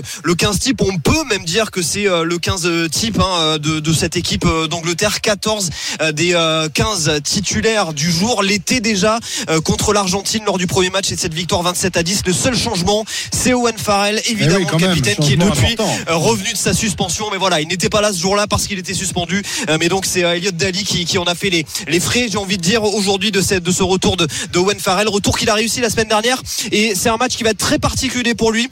Euh, 109e sélection pour Owen Farrell. On va regarder de très très près le nombre de points qu'il va marquer au pied. Il est à 1178 points en sélection avec l'Angleterre. Johnny Wilkinson est à devine Christophe 1179 le meilleur marqueur de l'histoire. Donc a priori Owen Ouais, Farrell de, de devrait euh, dépasser euh, devrait dépasser Johnny Wilkinson Ouais, alors Farrell qui, euh, qui sera buteur, mais qui va pas jouer à son poste de prédilection, à savoir le, le poste de demi-ouverture, parce que Ford a été conservé à ce poste-là. Donc on va jouer avec 2-10 en, en quelque Mais sorte. les- c'est pas une surprise, hein. c'est pas une surprise du côté de l'Angleterre. C'est comme ça déjà que cela se fait depuis euh, de, de nombreux matchs. On peut même dire euh, avec euh, Marcus Smith hein, qui, euh, qui évolue sur euh, sur le banc et, et qui euh, fait souvent des, des remplacements, notamment au poste de numéro 15, euh, que l'Angleterre risque de se retrouver à un moment avec euh, 3-10 euh, sur euh, sur le terrain. Ça en fait euh, notamment une équipe, eh bien tout simplement qui euh, joue au pied. On est à, plus de 40 coups de pied euh, de moyenne par, match pour euh, pour les Anglais qui euh, gagnent énormément de mètres à ce petit jeu-là. Pour l'instant, il n'y a pas grand-chose à redire. Les Anglais, franchement, ils ont déroulé. On a eu beau les critiquer, euh, notamment contre l'Argentine avec cette victoire 27 à 10 euh, sans essai. Contre le Japon, ça a été compliqué, mais ils ont quand même pris le bonus offensif. Et puis contre le Chili, il n'y a vraiment rien eu à, dire. On va voir ce que cela va donner aujourd'hui euh, face à cette équipe des, des Samoa, mais on peine quand même à imaginer les Samoans euh, un petit peu groggy après un premier tour pour l'instant raté. Eh bien, euh, euh, voilà, mettre en difficulté grandement l'Angleterre. Euh, les Naïgs, on, on parlait du Pays de Galles tout à l'heure, qui, qui réussit pour, l'instant un, parcours parfait. c'est quasiment un copier-coller pour, l'Angleterre. hein. A aussi annoncé au fond du trou au début de la Coupe du Monde et qui est là, invaincu, déjà qualifié pour les quarts de finale avant le dernier match. Tout va bien pour. Ouais, et comme je le disais, La pour les Gallois, je pense qu'ils ont, ils ont récupéré un capital confiance euh, tout au long de la compétition parce que ils sont pas arrivés non plus hyper sereins euh, dans un jeu euh, très rodé, euh, méticuleux, euh, où les, les joueurs arrivaient à se trouver. Mais au fur et à mesure des victoires qu'ils ont enchaînées, des bonnes performances, euh, de, se, fait- de se trouver aussi dans son collectif. Et ben, il commence euh, aujourd'hui à avoir vraiment un- une confiance euh, à 100%. Même si voilà, il y a, y a quelques euh, blessures aussi du côté de l'Angleterre avec Jacques Willis, hein, le, le troisième ligne de, de Toulouse qui est, qui est forfait. Euh, et, et le retour aussi dans le 15 de départ de euh, notre ami Tom Curry. Exactement, ils sont là, les, les Anglais. Ils ne vont faire qu'une bouchée a priori des, des Samoa. Attention quand même, hein. Attention à, ce- à cette équipe des Samoa. Non mais alors après c'est pas non plus, euh, voilà, c'est pas des lapins de six semaines. On a quand même. Comme on disait, euh, attention à l'Italie face à l'équipe de France. Oui, mais alors euh, il y, a, il y a quand même une petite différence, euh, je trouve, hein, avec euh, avec l'Italie. On a quand même des, des joueurs, euh, en tout cas, qui sur le Ah, papier euh, peuvent me mal. semblent évoluer à un niveau, euh, voilà, euh, autre. Je pense notamment à Lima Sopoaga, hein, qui, est, qui est positionné à, à l'ouverture, qui a quand même 16 sélections avec la, la Nouvelle-Zélande et qui a fait le, le bonheur de la Nouvelle-Zélande il y a quelques années. On a quatre joueurs qui évoluent euh, en top 14, hein, euh, notamment. Alors il est un petit peu vieillissant, mais Brian euh, Alan USA. On a Fritz Lee euh, qui évolue en, en top 14. On, on a euh, également euh, Toumou Manu, le Palois ou Duncan Paiwa à l'arrière, le, le Toulonnais. On a un joueur qui évolue avec les Irlandais du Leinster et puis on a quand même deux joueurs qui évoluent en- aussi en, en Angleterre, au Saracens et, et à Bristol. Donc voilà, il y a quand même bon une belle ossature. On a le sentiment c'est un petit peu un empilement de stars. C'est un petit peu le voilà l'effet que ça nous a donné sur les premiers matchs match des, des Samoa. Mais attention, c'est quand même euh, pas une équipe à, à, prendre non plus à la légère. Euh, je le, pense. le, problème, c'est que le meilleur Samoan joue avec l'Angleterre. Quand même, c'est ça qui est un peu dommage. Manu Tulagi, évidemment. Star de, de, cette équipe d'Angleterre et dont les, les, les, les, quatre frères, je crois, ont joué justement avec le, le maillot des Samoa. Mais lui a, a préféré jouer avec l'Angleterre. Très bien, Arnaud. On te retrouve de, tout à l'heure, 17h45, en direct du stade Pierre-Mauroy pour le coup d'envoi de ce match entre l'Angleterre et les Samoa. Tout à l'heure, c'est la mi-temps, c'est la mi-temps à la Beaujoire, Pierre-Yves. Et attention, les Gallois sont pas encore, euh, sont pas encore sûrs de, de s'imposer. Les Georgiens résistent. Tout à fait.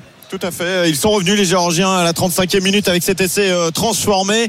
Néanmoins, néanmoins les Gallois mènent 17-7 quand même. Rentrent au vestiaire avec euh, cet avantage, la première place dans la poule. Mais il faudra être attentif effectivement dans cette deuxième période sous le soleil de la Beaujoire. Christophe, rendez-vous dans 15 minutes le soleil de la Bretagne, incroyable. Il fait beau partout. Attention, dans notre, il est dangereux. Hein. Il, y a, il y a les UV, ah ouais, sont forts. C'est tellement rare qu'il est dangereux. Tout à l'heure, là, j'ai deux Bretons contre moi. Il faut, faut que je fasse gaffe. Hein. Méfie-toi. 15h44. À, à, tout de suite sur RMC. On va dans un instant euh, rejoindre Julien Richard pour euh, parler euh, d'Écosse-Irlande. des nouvelles du Tour de Lombardie avec un, un grandissime favori qui vient d'être lâché. Johan Bredov, attention. Remco Evenepoel qui avait chuté ouais. en début, en début de course, on le voit les stigmates sur le coude, sur la, la cuisse également. Il est bien râpé Remco Evenepoel. Il peut pas suivre l'accélération d'Adam Yates. Donc pour l'instant, on a toujours Pogacar et Roglic qui sont en tête. Remco Evenepoel est lâché et dit certainement au revoir à une victoire pour ce Tour de Lombardie. Ah, il s'est bien râpé quand même Remco avec son, maillot de, Belgique qui est, qui est tout abîmé, le cuissard également. Et effectivement, ça va être dur pour Remco d'aller s'imposer tout à l'heure à l'arrivée à Bergame. Il est 15h44, on revient dans un instant, toujours en direct de la place de la Concorde pour euh, l'intégrale Coupe du Monde de rugby. RMC, intégrale Coupe du Monde de rugby. Christophe Cessieux. L'intégrale Coupe du Monde de rugby, c'est la mi-temps à la Beaujoire. Le Pays de Galles mène 17 à 7 face à la Georgie. Est-ce que c'est la mi-temps au foot, Nicolas Oui, à l'instant. Bordeaux et Laval ouais. À l'instant, euh, Bordeaux est mené depuis la 30e minute. Le but de Malik Chokunte, 1-0 pour le Stade Lavallois qui confirme son statut de leader de, de Ligue 2. C'est très chaud hein, pour les Bordelais qui ont été euh, raccompagnés au vestiaire euh, par des sifflets, bien évidemment. Il n'y a pas grand monde déjà cet après-midi au Batmut Atlantique. Ça commence à devenir vraiment tendu ce début de saison des, Girondins. 1-0 pour Laval.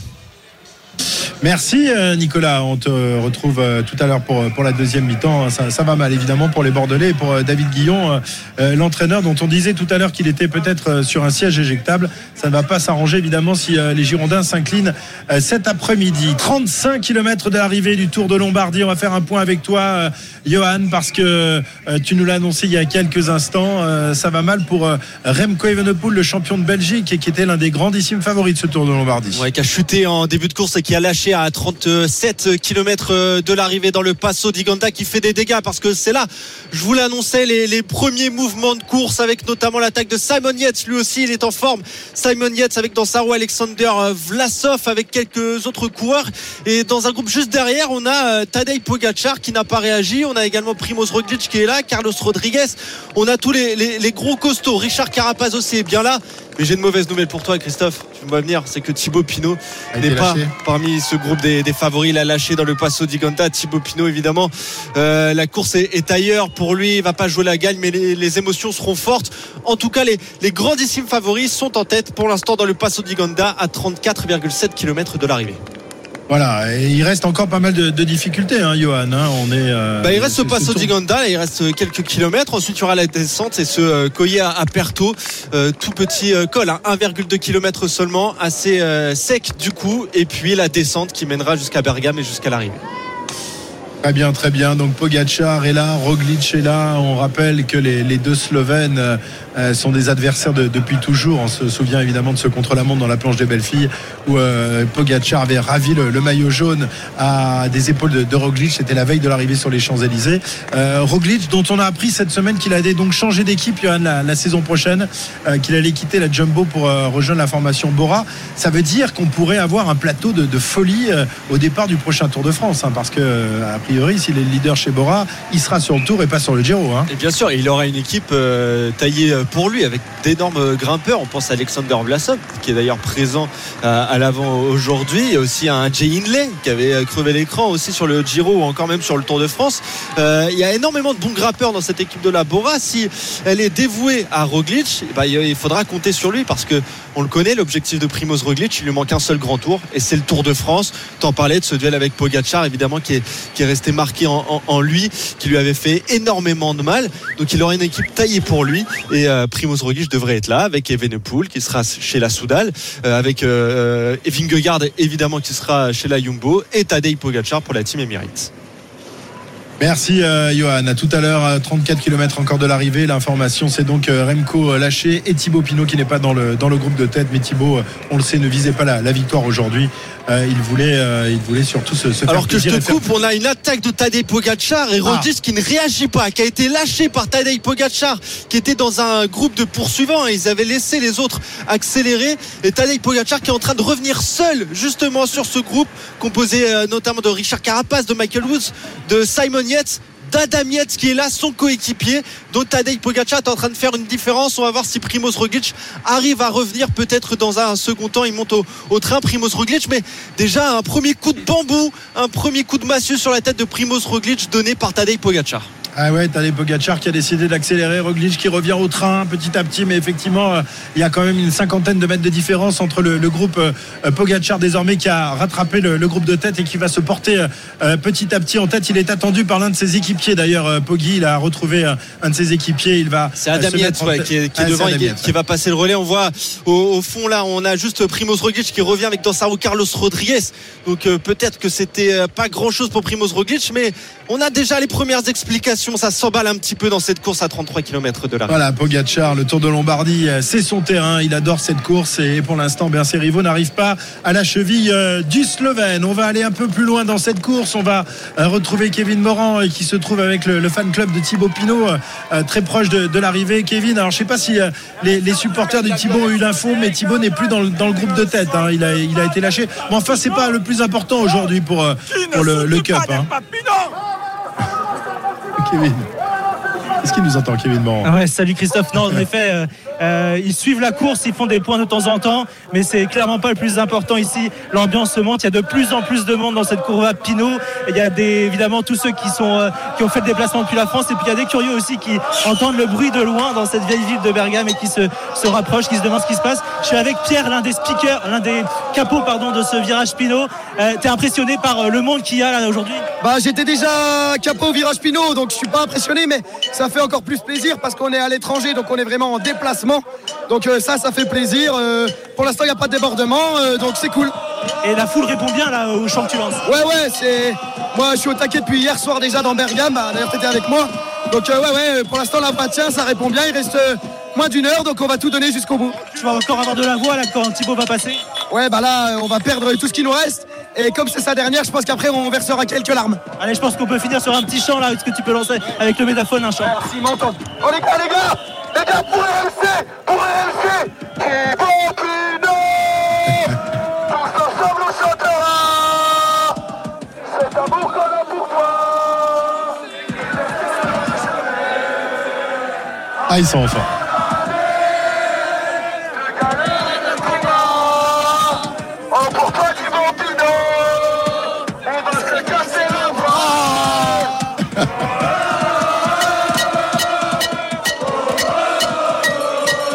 Incroyable ambiance donc euh, mise par les, les supporters de J'ai Pinot. presque des rugbymen, Ah bah ouais ouais. Léna, c'est sympa de- d'entendre ça. Ah bah c'est chouette, mais c'est c'est ça qu'on arrive à vivre en fait et, et vibrer autant derrière des événements sportifs. Bon, il y a une meilleure ambiance au rugby quand même. Ah non non mais là je peux te dire que là Mais là, c'est pas mal, là, dans, dans- dans le dans la courbe à Pinot après le virage Pinot dont, dont, dont parlait le, le capot tout à l'heure c'était dans l'avant-dernière étape du, du tour l'arrivée au Markstein où là ils avaient fait une fête à, à Thibaut qui était passé en tête à ce moment-là de la course ce sera pas le cas tout à l'heure euh, puisque Thibaut on, on le rappelle n'est pas dans le groupe de tête euh, groupe de tête dont euh, Pogacar s'est extrait il est désormais seul en tête euh, Johan Il est accompagné d'Alexander Vlasov qui a réagi à contre-temps le russe. Il est très fort, Alexander Vlasov. Il est vite revenu sur Tadej Pogacar.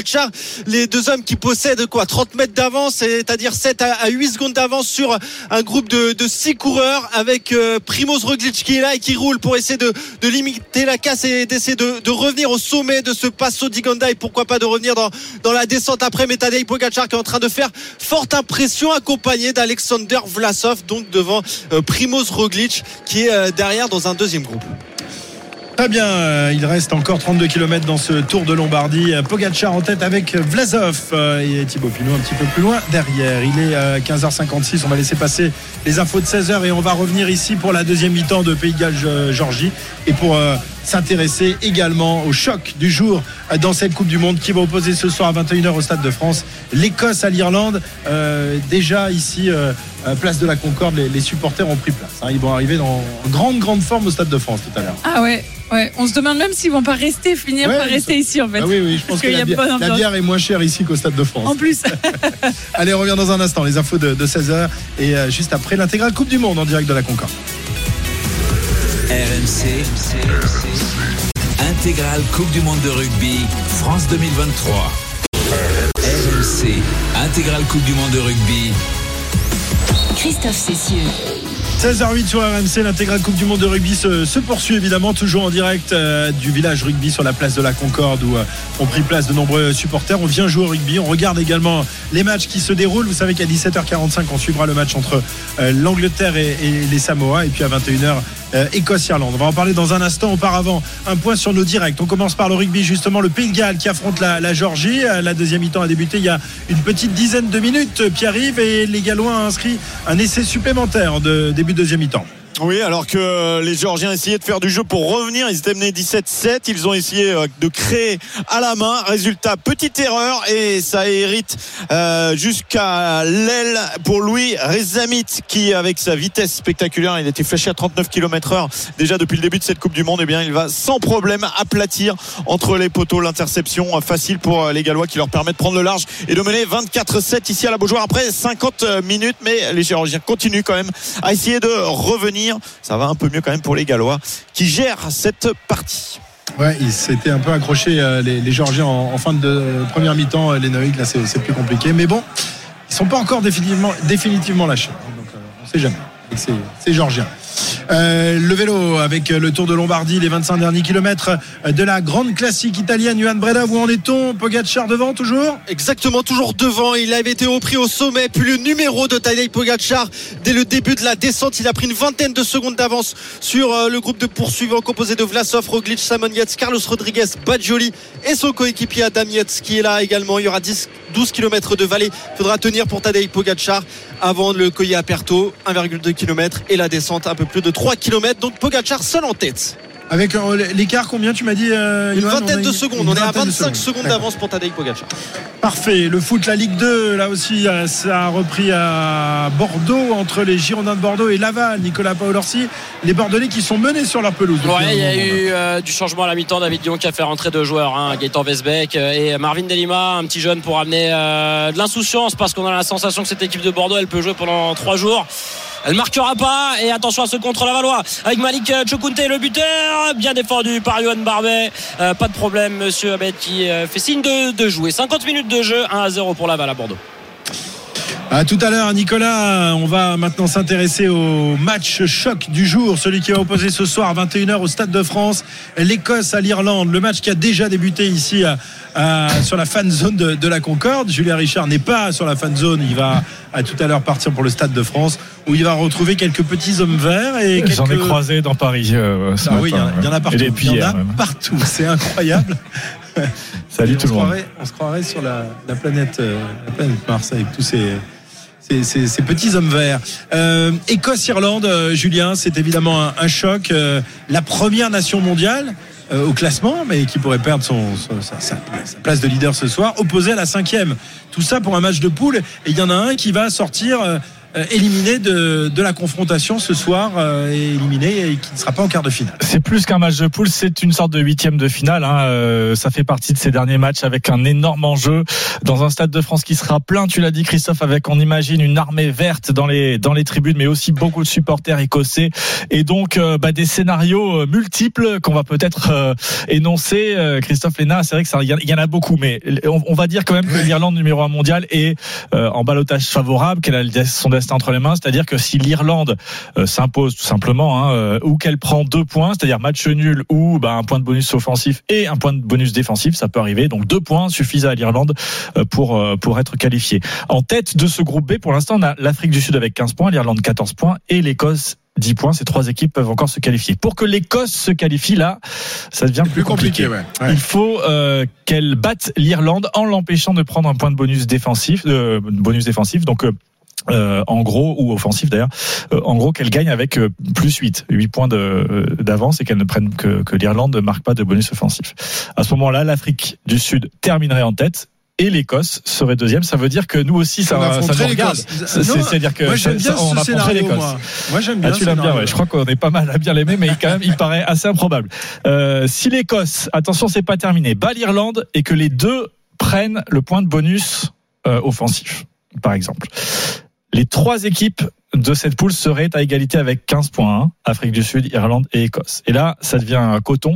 L'Écosse, il faut qu'elle qu'elle s'impose avec 21 points d'écart. Euh, et à ce moment-là, eh bien, elle terminerait devant l'Irlande. Ça veut dire qu'il y a aussi un scénario qui éliminerait l'Afrique du Sud. C'est-à-dire que l'Écosse s'impose, les deux ont un point de bonus et euh, l'Écosse gagne avec plus de 21 points. Ça a d'ailleurs été posé la question en conférence de presse à l'entraîneur sud-africain. Est-ce qu'il pourrait y avoir une entente entre l'Irlande et l'Écosse? Il n'y croit pas une seconde. Le sport, le rugby est un sport propre, c'est ce qu'il a dit euh, Jacques Ninaber. Il n'y croit pas. Ce serait euh, extrêmement décevant, évidemment. Et puis du côté irlandais, on a juste répondu en disant ça vous dirait vous de perdre de 21 points? Je ne crois pas, nous non plus. Et on connaît la froideur de l'Irlande et on, on se dit évidemment que ça paraît totalement improbable. Mais ça fait partie des multiples scénarios qui existe. Donc c'est vraiment un match, euh, un match assez particulier. En rappelant quand même donc que l'Irlande est la première nation mondiale, que l'Irlande reste sur huit victoires consécutives face à l'Écosse. La dernière victoire de l'Écosse euh, contre euh, l'Irlande, ça remonte, ça remonte à 2017. Exactement, il y a que quatre rescapés aujourd'hui, euh, d'ailleurs, de, de, dans cette équipe d'Écosse qui était là. Euh, L'Irlande qui roule sur le monde du rugby, hein, 16 victoires consécutives, avec une victoire de plus, il serait pas très loin du record du monde, euh, co-détenu par les Néo-Zélandais et l'Angleterre avec 18 victoires consécutives. Donc, euh, euh, il y a quand même une équipe qui part. Je sais pas ce que vous en pensez, ce que tu en ah penses, Léna, mais quand même assez largement favorite. Mais, mais, mais, mais, mais, il y a quand même semé et avec ces joueurs écossais, on, on se demande ce qui peut se passer. En tout cas, ça attire notre curiosité. Et nous, on est bien au chaud dans, notre fauteuil. En tout cas, je t'écoutais euh, lire tous les scénarios. Je me dis, punaise, les gens qui ne sont pas rugby, on les a perdus. Ah, bah c'est clair. oui, mais enfin, c'est souvent le cas dans toute compétition. compris, il peut réexpliquer, Julien Non. le troisième scénario, j'aime bien le troisième scénario, là. Julien, tu vas nous le répéter. Tu bah, le troisième scénario, c'est les deux équipes prennent un point de bonus et euh, l'Écosse gagne de 21 points devant l'Irlande. Et là, l'Afrique du Sud passe à la. Non, mais alors, moi, moi, je veux bien, c'est comme hier, on a, on a essayé de de montrer, de, de, de, faire monter un peu le, le suspense concernant l'Italie qui, qui, aurait pu inquiéter l'équipe de France. En tout cas, ça a permis peut-être de, resserrer les, les, Bleus. Mais là, on n'ose pas imaginer l'Irlande qui a quand même battu les Box.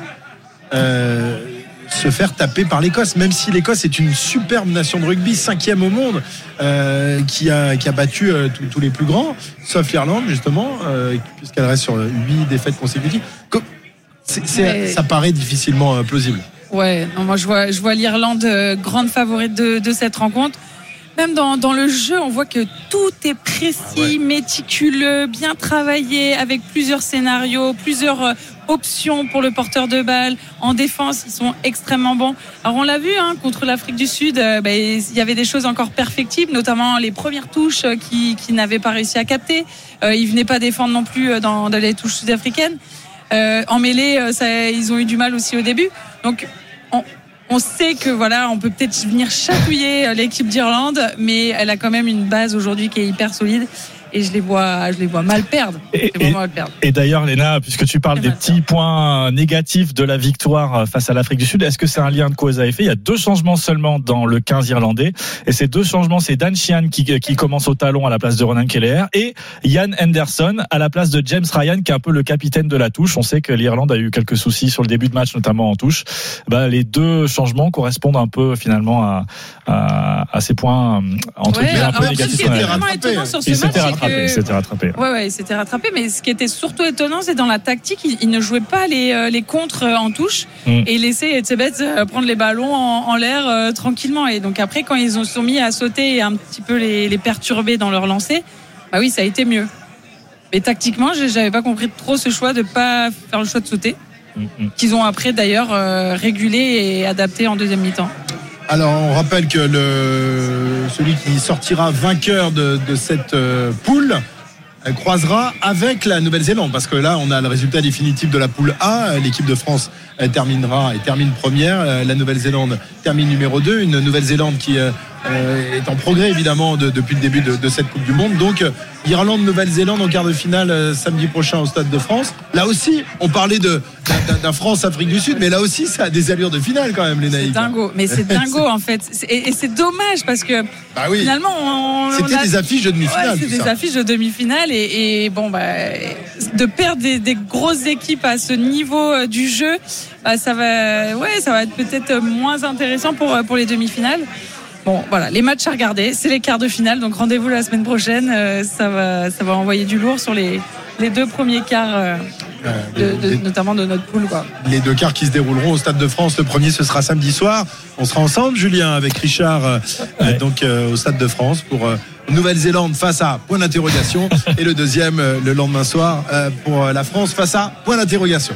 Les points d'interrogation seront donc levés ce soir à l'issue de, de cette rencontre. On rappelle, on rappelle le- l'heure du coup d'envoi, 21h, hein, Julien. 21h, ouais, au Stade de France. Voilà, il faudra pas être en retard parce que l'ambiance va être va être folle avec euh, euh, les, les Irlandais qui vont euh, qui vont pousser leur leur, leur, chanson euh, favorite, euh, les Ah, Cranberries. Ils viennent en masse. Hein, euh, Ah, ils sont là. Ils, ils Ouais. sont persuadés que c'est peut-être aussi leur Coupe du Monde à eux. Nous aussi, on est Ouais. persuadés. Les Donc euh, voilà.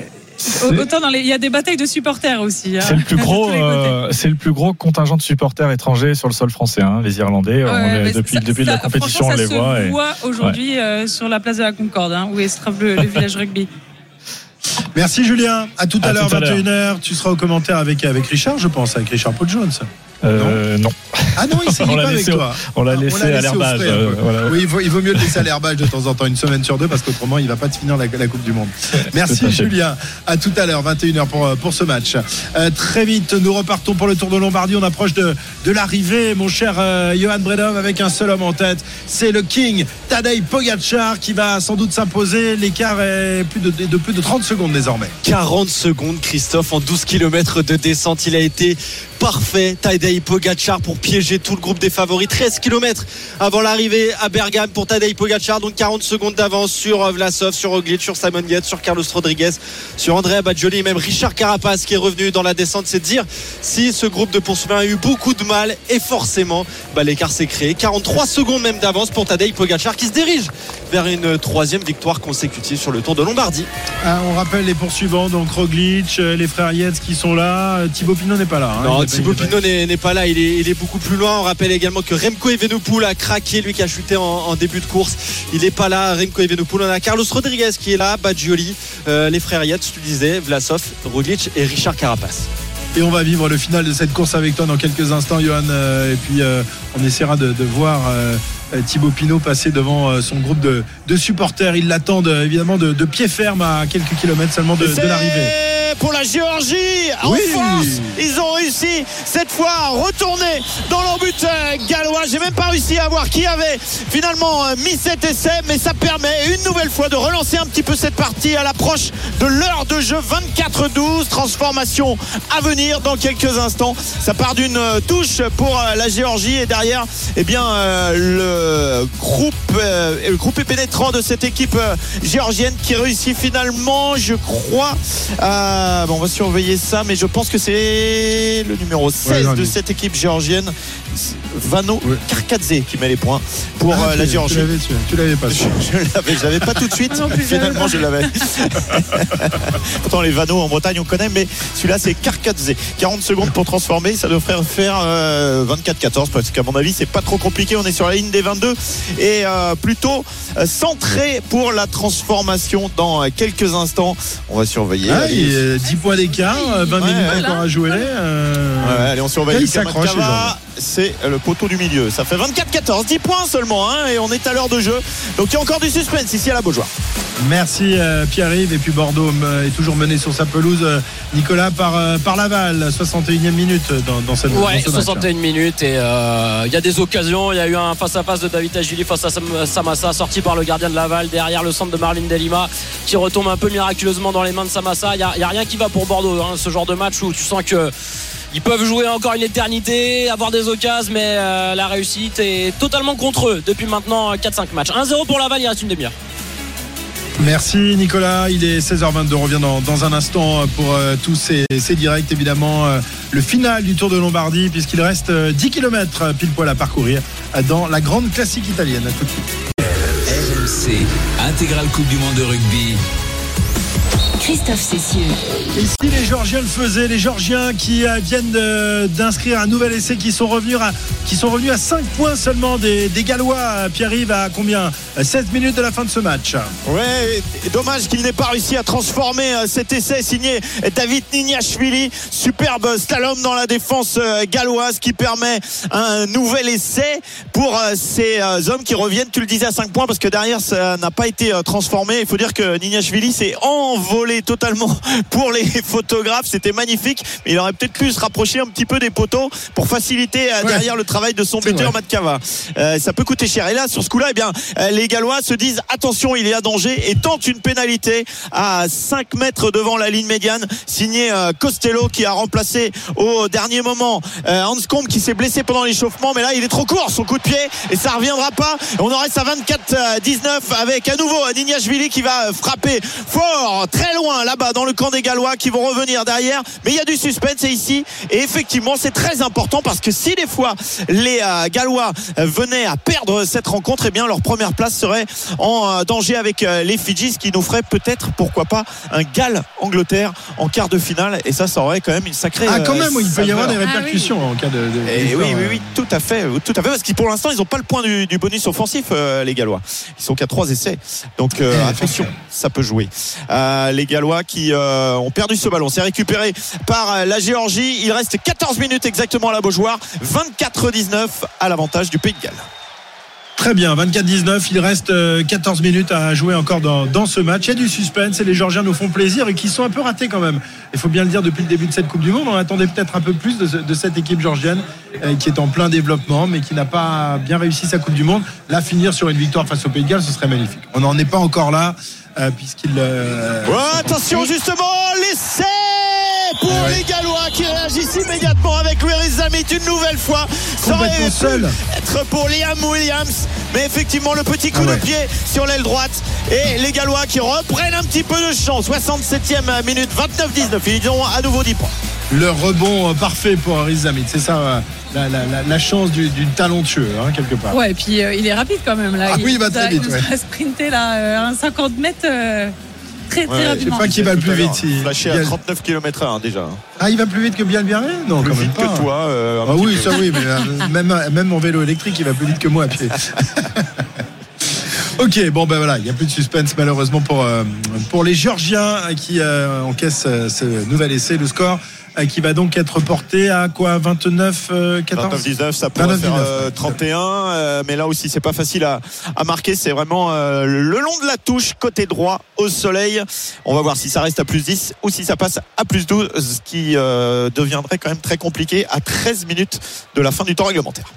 Ok, euh, Pierre-Yves, on revient vers toi dans, dans quelques instants. Nous repartons euh, pour euh, la Lombardie, le nord de l'Italie, pour euh, ce Tour de Lombardie. Nous, on est à 5 km de l'arrivée de cette grande classique italienne, euh, Johan. Et le suspense a été tué par un certain Tadej Pogacar, impressionnant dans la descente tout à l'heure de la dernière difficulté du jour et qui continue d'accroître son avance sur le plat désormais. Il est inarrêtable aujourd'hui, le Slovène. 58 secondes d'avance pour Tadej Pogacar à 4,5 km de l'arrivée. Il restera juste une difficulté. Le Coyer Aperto, la plus, la moins difficile, en tout cas, de toutes celles qui nous, ont été données pour, euh, pour euh, ce tour de, Lombardie. Donc c'est, c'est juste une formalité pour Tadej Pogacar. Maintenant, il faudra rester concentré dans la descente qui mènera jusqu'à, jusqu'à Bergame pour euh, le Slovène qui va certainement aller chercher son troisième tour de Lombardie d'affilée, quand même, son deuxième monument de la saison, son cinquième en carrière pour le jeune coureur, toujours seulement 25 ans, mais il est déjà dans la légende Tadej Pogacar,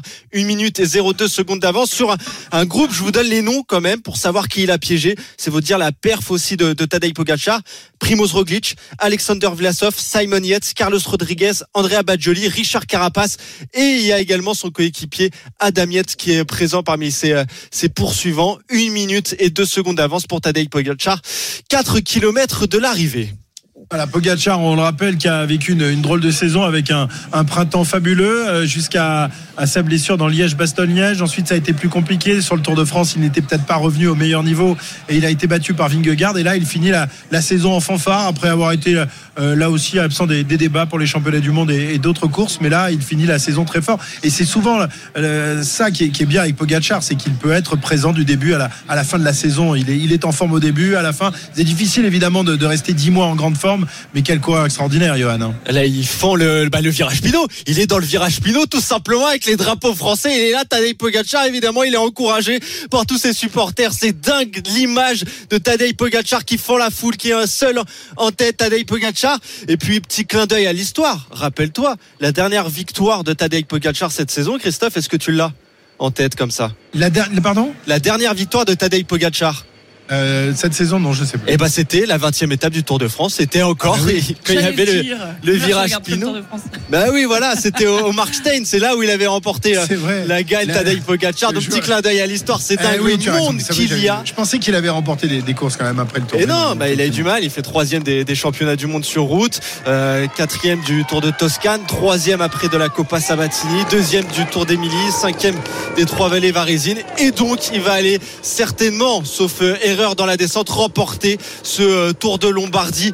Incroyable cette image de Tadej Pogacar qui donne tout à 3,5 km de l'arrivée. Beaucoup de monde hein, sur le, bord des routes en Lombardie. Euh, cette euh, course, cette classique des feuilles mortes est très populaire en Italie et, on le voit. Ils sont des, milliers à encourager le, le, coureur slovène qui va aller remporter une nouvelle victoire de, de prestige. Magnifique Pogacar, alors que l'autre slovène, Roglic, lui, est dans un groupe un peu derrière. C'est plus compliqué. On va, on va repartir à Nantes parce que ouais. Pierre-Yves, là, qu'est-ce Qu'est-ce qui se passe là? Petite bagarre là? Ouais, il y a une petite. C'est la saison des marrons. Purée hein? de marron. Purée de marron là, euh, c'est parti. Oh, oh. Euh, sur la, on est ah, là, carrément sur le banc de touche. Ouais, tout le monde y est venu.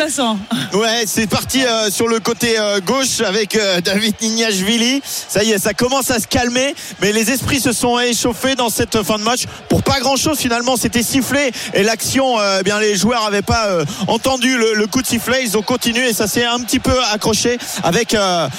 c'est vrai que c'était un petit peu violent le, la prise de Nignat Nashvili par le gallois Tain Bacham et bah, je pense qu'il va y avoir des sanctions qui vont tomber dans quelques instants 31-19 puisqu'ils avaient transformé leur essai les Gallois ouais, à 10 minutes de la fin le coup il le prend par ouais. le cou là il lui la tête le 20 là ouais. c'est solide il est solide le Géorgien c'est solide Là, il a réagi quand même. Et c'est l'arbitre Mathieu Rénal de euh, la rencontre qui va demander aux joueurs de venir et les sanctionner très certainement dans quelques instants. 10 minutes encore à jouer à la Beaujoire. Avantage Pays de Galles 31-19. Les c'est rare qu'on voit encore des, des images de, de, de, de bagarres collectives sur les, sur les terrains de rugby, surtout en Coupe du Monde. Est-ce que chez les filles, euh, ça, ça, frite aussi comme ça de, de, ce niveau-là C'est rare, on en a vu quelques-unes. Il y en a eu quelques-unes, mais, ça, mais, mais c'est moins, enfin ça dure moins longtemps qu'avant, c'est ça que je veux dire. Ouais, je, je, moi j'ai pas la référence de ce qui était avant. mais oui, ça arrive. Après, c'est un sport de combat, de contact. Donc dès qu'on nous prend un peu trop ou, euh, ou qu'on nous retarde dans, dans nos, notre gestuelle ou notre déplacement, c'est souvent un peu frustrant, mais après ça. Tu vois, il y a, y a- il y a du respect. Souvent, l'arbitre donne euh, un carton à chacun ou euh, dit bon, re- retour au calme. Et puis on se sort dans la main et puis, euh, puis c'est Ouais. reparti quoi. D'accord, après deux, trois C'est l'esprit rugby quand Bah même. oui, a- après deux, trois marrons, on va boire une bière ensemble. Voilà, c'est ça. Il y a- il y, a beaucoup de respect. Bah là, carton jaune pour les deux. Carton Même jaune pour les deux. Mais, Nignashvili euh, qui rigole d'ailleurs. Nignashvili rigole, mais il n'a pas sanctionné le bon joueur au départ, euh, Mathieu Rénal, et ça y est, voilà, il vient de maintenant corriger euh, les deux joueurs qui rentrent au vestiaire. Et comme on est à la, enfin, ils rentrent pas au vestiaire, ils rentrent sur le banc, mais comme on est à la 70e, 31-19, eh ben, ils vont pouvoir se poser, réfléchir et euh, tranquillement se reposer. Ils verront pas la fin du match, ou en tout cas du côté du terrain. Merci euh, Pierre-Yves. On revient dans un instant. Le, le score à Bordeaux. Bordeaux qui est toujours mené sur euh, sa pelouse par Laval. Et ensuite, on part euh, pour la flamme rouge en Lombardie. Euh, Nico pour le foot. Il reste 15 minutes dans ce match et les Bordelais sont toujours aussi stériles. 1-0 pour, euh, pour Laval. On a essayé de coacher en faisant entrer un attaquant à la place d'un milieu de terrain. Pedro Diaz aussi a laissé sa place à Mathias de, de Amorin. Mais il n'y a pas grand chose qui se passe du côté de, de Bordeaux. C'est triste. Et franchement, chez tous les observateurs autour de nous, il y a du dépit. Voilà, Euh, c'est le mot. On est dégoûté de voir le, niveau de cette équipe sur ce début de saison. 1-0 pour Laval. Il a l'air dégoûté, euh, notre ami Nicolas. Il est, Ah, il est suis pas miné. au mieux. Je ah oui, t'es miné. miné. Ah oui, t'es miné. oui. Ah oui, oui, parce que la nationale, ça serait quand même un peu dur hein, pour, pour les Girondins. Bon, bref, on n'en est pas encore là. La flamme rouge du dernier kilomètre dans le Tour de Lombardie. RMC, la flamme rouge. Et même on a pris un Pogacar. Ouais. tout petit peu de retard avec 400 mètres de l'arrivée pour Tadej Pogacar. Ça va très vite, c'est en descente l'arrivée à Bergame avec Tadej Pogacar qui va aller l'emporter. Son troisième Tour de Lombardie d'affilée, l'exploit est monumental. Seul Fausto Coppi a fait mieux que Tadej Pogacar. C'est incroyable ce que fait le Slovène, le numéro dans la descente. La révérence pour euh, Tadej Pogacar qui va s'imposer avec presque une minute d'avance sur ses poursuivants. Euh, Tadej Pogacar, c'est quoi? C'est 17 victoires cette année. C'est 63 victoires en tout à seulement 25 ans. Tadej Pogacar remporte le Tour de Lombardie 2023. Magnifique Tadej Pogacar, le, le Slovène, euh, qui euh, après avoir remporté le Tour de France a été battu, on vous le rappelle, les deux dernières saisons par Vingegaard, mais qu'il a réussi une magnifique fin de saison. Pogacar qui s'impose, on va euh, peut-être suivre euh, le, le sprint pour la deuxième place et voir un peu où, où arrive Thibaut Pinot dans, dans quelques minutes maintenant. On avait un- une idée de, de son retard, euh, Johan, ou pas vraiment? Bah, j'ai pas vu, j'ai pas vu exactement quand est-ce qu'il a lâché. S'il a lâché après euh, Remco Evenepoel ou, ou pas, mais j'imagine qu'il est pas très loin de son virage. Alors qu'on va surveiller l'arrivée pour la deuxième place avec euh, Primoz Roglic qui mène euh, la route. On a Alexander Vlasov qui est euh, dans sa roue. On a également Andrea Badjoli, le coureur de la Soudal Quickstep, qui est là. Simon Yates avec Vlasov, Primoz Roglic ou Badjoli. Ça va se jouer quoi? Rien du tout. Ça va se jouer à quelques millimètres avec Badjoli, il me semble, qui va faire de devant Primoz Roglic ou Simon Yates. Ça va se jouer à la photo finish pour, pour le podium, mais Badjoli est deuxième derrière le vainqueur, Tadej Pogacar, qui est arrivé il y a une minute maintenant, alors que Richard Carapaz vient juste d'en finir. Mais je vais surveiller, je vais voir si la réalisation nous montre Thibaut Pinot qui va fendre la foule euh, lors de son virage. Merci euh, Johan, on revient dans, quelques instants, on essaiera de, voir où en est Thibaut Pinot. Euh, 31-19 pour le Pays de Galles face à la Georgie, il reste quelques minutes à jouer dans ce match et toujours un but à zéro pour Laval sur la pelouse de Bordeaux. Voilà pour, euh, pour nos directs, on revient dans, dans un instant, on va également aller faire un tour à Metz. Metz qui reçoit l'OGC Nice, euh, match de Ligue 1 euh, qui débutera dans une vingtaine de minutes. À tout de suite. RMC, intégrale Coupe du Monde de rugby. Christophe Cessieux. Il reste euh, moins de 5 minutes à jouer dans le match que pose euh, le Pays de Galles à, à la Georgie, euh, Pierre-Yves, mais il n'y a plus de, de suspense. Les Gallois vont s'imposer dans quelques instants et donc terminer en tête de, de leur groupe. hein.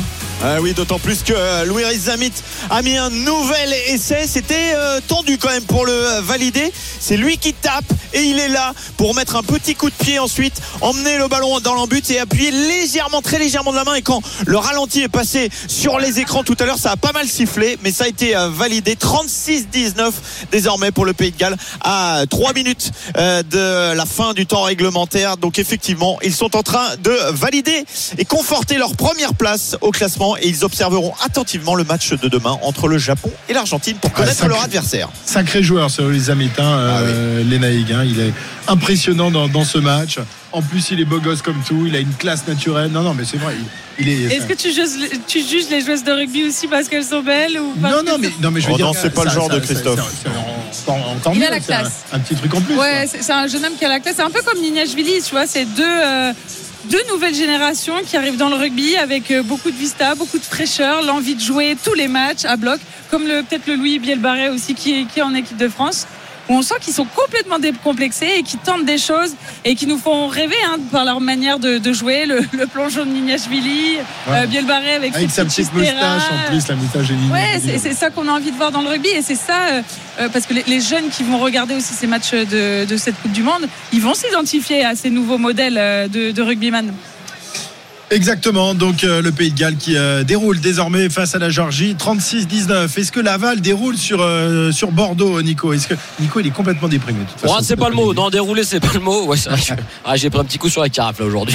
On va pas se mentir. Il y a toujours un 0 pour le stade Lavallois. Il reste euh, ah, 10 grosses Ouais, minutes. j'ai- passé la soirée avec Edouard G, il est dans le même état que toi. hein. Ah bah oui, oui, ouais, bah, entre dépressifs, on se comprend avec Doudou.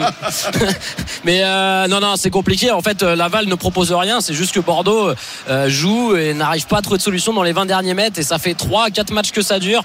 Il y a un manque de talent, il y a un manque de, de rigueur offensivement. C'est stéréotypé, il n'y a pas, pas de verticalité. C'est très compliqué de, jouer au foot comme ça. Et on sent que les joueurs sont touchés mentalement. On voit vraiment pas comment David Guillaume peut rester à la tête de cette équipe. Elle a besoin d'un électrochoc. Et souvent, dans ce genre de, de moment, bah, c'est le coach qui trinque un petit peu. 1-0 pour Laval. 6 minutes encore à jouer. Le corner pour les Bordelais avec euh, Michelin qui est sorti. C'était Mathias de Amorin. Le ballon qui voyage dans la surface de réparation. Il y aura une deuxième chance pour les Bordelais. 1-0. 1-0 donc toujours pour, euh, pour Laval. Et puis je vous rappelle que c'est Tadej Pogacar qui s'est imposé dans le Tour de Lombardie. Troisième succès euh, pour le Slovène dans cette grande classique italienne. Euh, Alors on a, on a eu des images parce que Kevin Moran malheureusement n'a pas pu rester dans, dans, la, dans le virage Pinot. Il a dû rallier l'arrivée pour faire les, interviews. Johan, on, on a eu des, des images du, du- de la Curva Pinot avec un, groupe de, coureurs qui était un peu attardé, qui a été quasiment obligé de mettre pied à terre pour passer. hein. Ah bah ils ont été complètement obligés de mettre euh, pied à terre. Il y avait des fumigènes, il y avait une ambiance. Heureusement que Kevin n'est pas resté hein, parce que ça aurait été très compliqué euh, pour lui pour sa survie.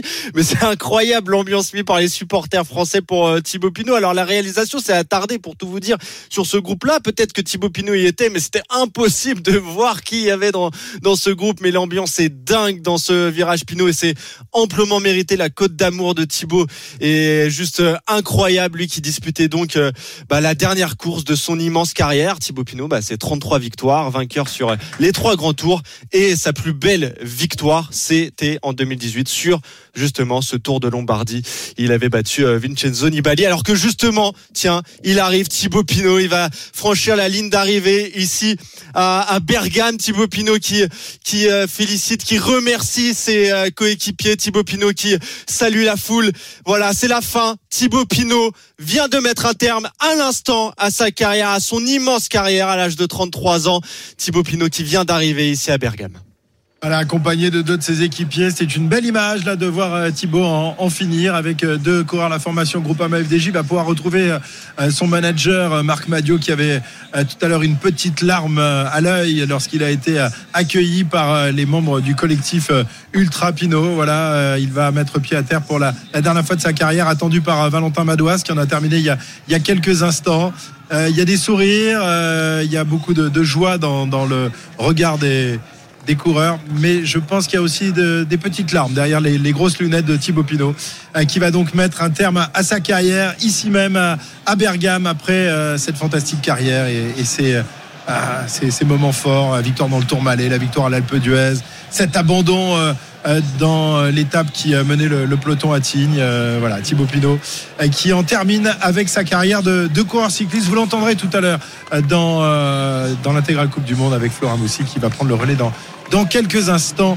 Il en termine. Mais Tadej Pogacar s'impose. Euh, on va aller faire un tout petit tour à, à Metz à quelques minutes du coup d'envoi de Metz-Nice. On va retrouver Patrick Muller qui va euh, nous parler de terminé à la. Beaujoire, euh, Christophe. C'est terminé, ouais. Oui, juste sur cette transformation, puisque George Nance, l'expérimenté euh, joueur gallois, est allé mettre un nouvel essai en cette fin de rencontre. 19e match de Coupe du Monde pour lui. 43-19 pour les Gallois qui s'imposent assez facilement finalement face à la Géorgie et qui affronteront le Japon ou l'Argentine lors du quart de finale. Match qui aura lieu demain, match décisif pour aller chercher la deuxième place du groupe D derrière l'Angleterre. Merci euh, Pierre-Yves. Du coup, il n'y a plus de place pour Patrick. On va juste donner les compos. Salut Patrick à Metz. Salut Christophe. voilà, tu vois, il est, il est, trop bavard le breton. Donc on, va, on va juste donner les compositions et on va parier sur ce match. Et ensuite, tu auras de la place évidemment à partir de, 17h pour le coup d'envoi. Patrick, les, les, compos. On développera plus tard. Oukidja dans les buts côté Messin, Kwao, Traoré, Kandé, Udol, le capitaine en défense, le trident rajeuni au milieu de terrain. Jean-Jacques Ndukidi, Camara, Diallo à droite, Diallo à gauche, À la pointe de cette attaque euh, Messine. Côté euh, niçois, Bulka dans les buts, Bar, Todibo, Dante, Lotomba en euh, défense au milieu de terrain, Kefren Turam, Ndia Ishimi, Boudaoui à gauche de l'attaque, Jérémy Boga à droite, Gaëtan Laborde et en pointe de cette attaque de l'OGC Nice, eh bien ce sera Mofi, pardon. Voilà, Mofi qui est en grande forme en ce moment avec, avec l'OGC Nice. On rappelle que Nice est pour l'instant euh, invaincu. C'est l'une des, rares équipes en Europe à encore euh, être invaincue. Euh, les paris tout de suite avec Johan Guillet. Winamax, le plus important, c'est de gagner. C'est le moment de parier sur RMC avec Winamax. Alors Johan, est-ce qu'on peut parier justement sur l'invincibilité de Nice qui se poursuivrait ce soir? Oh, ça peut se tenter, ça peut se tenter. Elle est pas mal la cote en plus de Nice qui gagne, c'est 1,65. Le nul est à 4, la victoire de Metz est à 6. Néanmoins, je vais essayer de me montrer un peu plus prudent tout en proposant un pari qui, me paraît pas mal. C'est Nice qui ne perd pas avec moins de 3,5 buts dans le match. En dehors du match au Parc des Princes, il y a peu de buts dans les rencontres euh, des Aiglons. Et je vais ajouter Mofi buteur. Et ça, c'est coté à 3,80. C'est pas mal. C'est pas mal. Ça se tente. Ouais, ouais, ça se tente. Ça se tente. Eh ben, écoute, on va partir là-dessus. Merci, Johan. Winamax, le plus important, c'est de gagner. C'est le moment de parier sur RMC avec Winamax. Les jeux d'argent et de hasard peuvent être dangereux. Perte d'argent, conflits familiaux, addiction. Retrouvez nos conseils sur joueurs-info-service.fr et au 09 74 75 13 13. Appel non surtaxé. Le Pays de Galles qui s'impose et qui donc euh, va terminer en tête de, son groupe et euh, qui euh, va donc attendre le nom de son adversaire. Merci Lénaï de m'avoir accompagné. Tu continues parce que toi t'es bien ici. T'es bien dans l'ambiance de, la Concorde. T'es beaucoup plus endurante que, que le vieux. Bon après-midi. Tu rejoins Florent Moussi dans, dans quelques instants.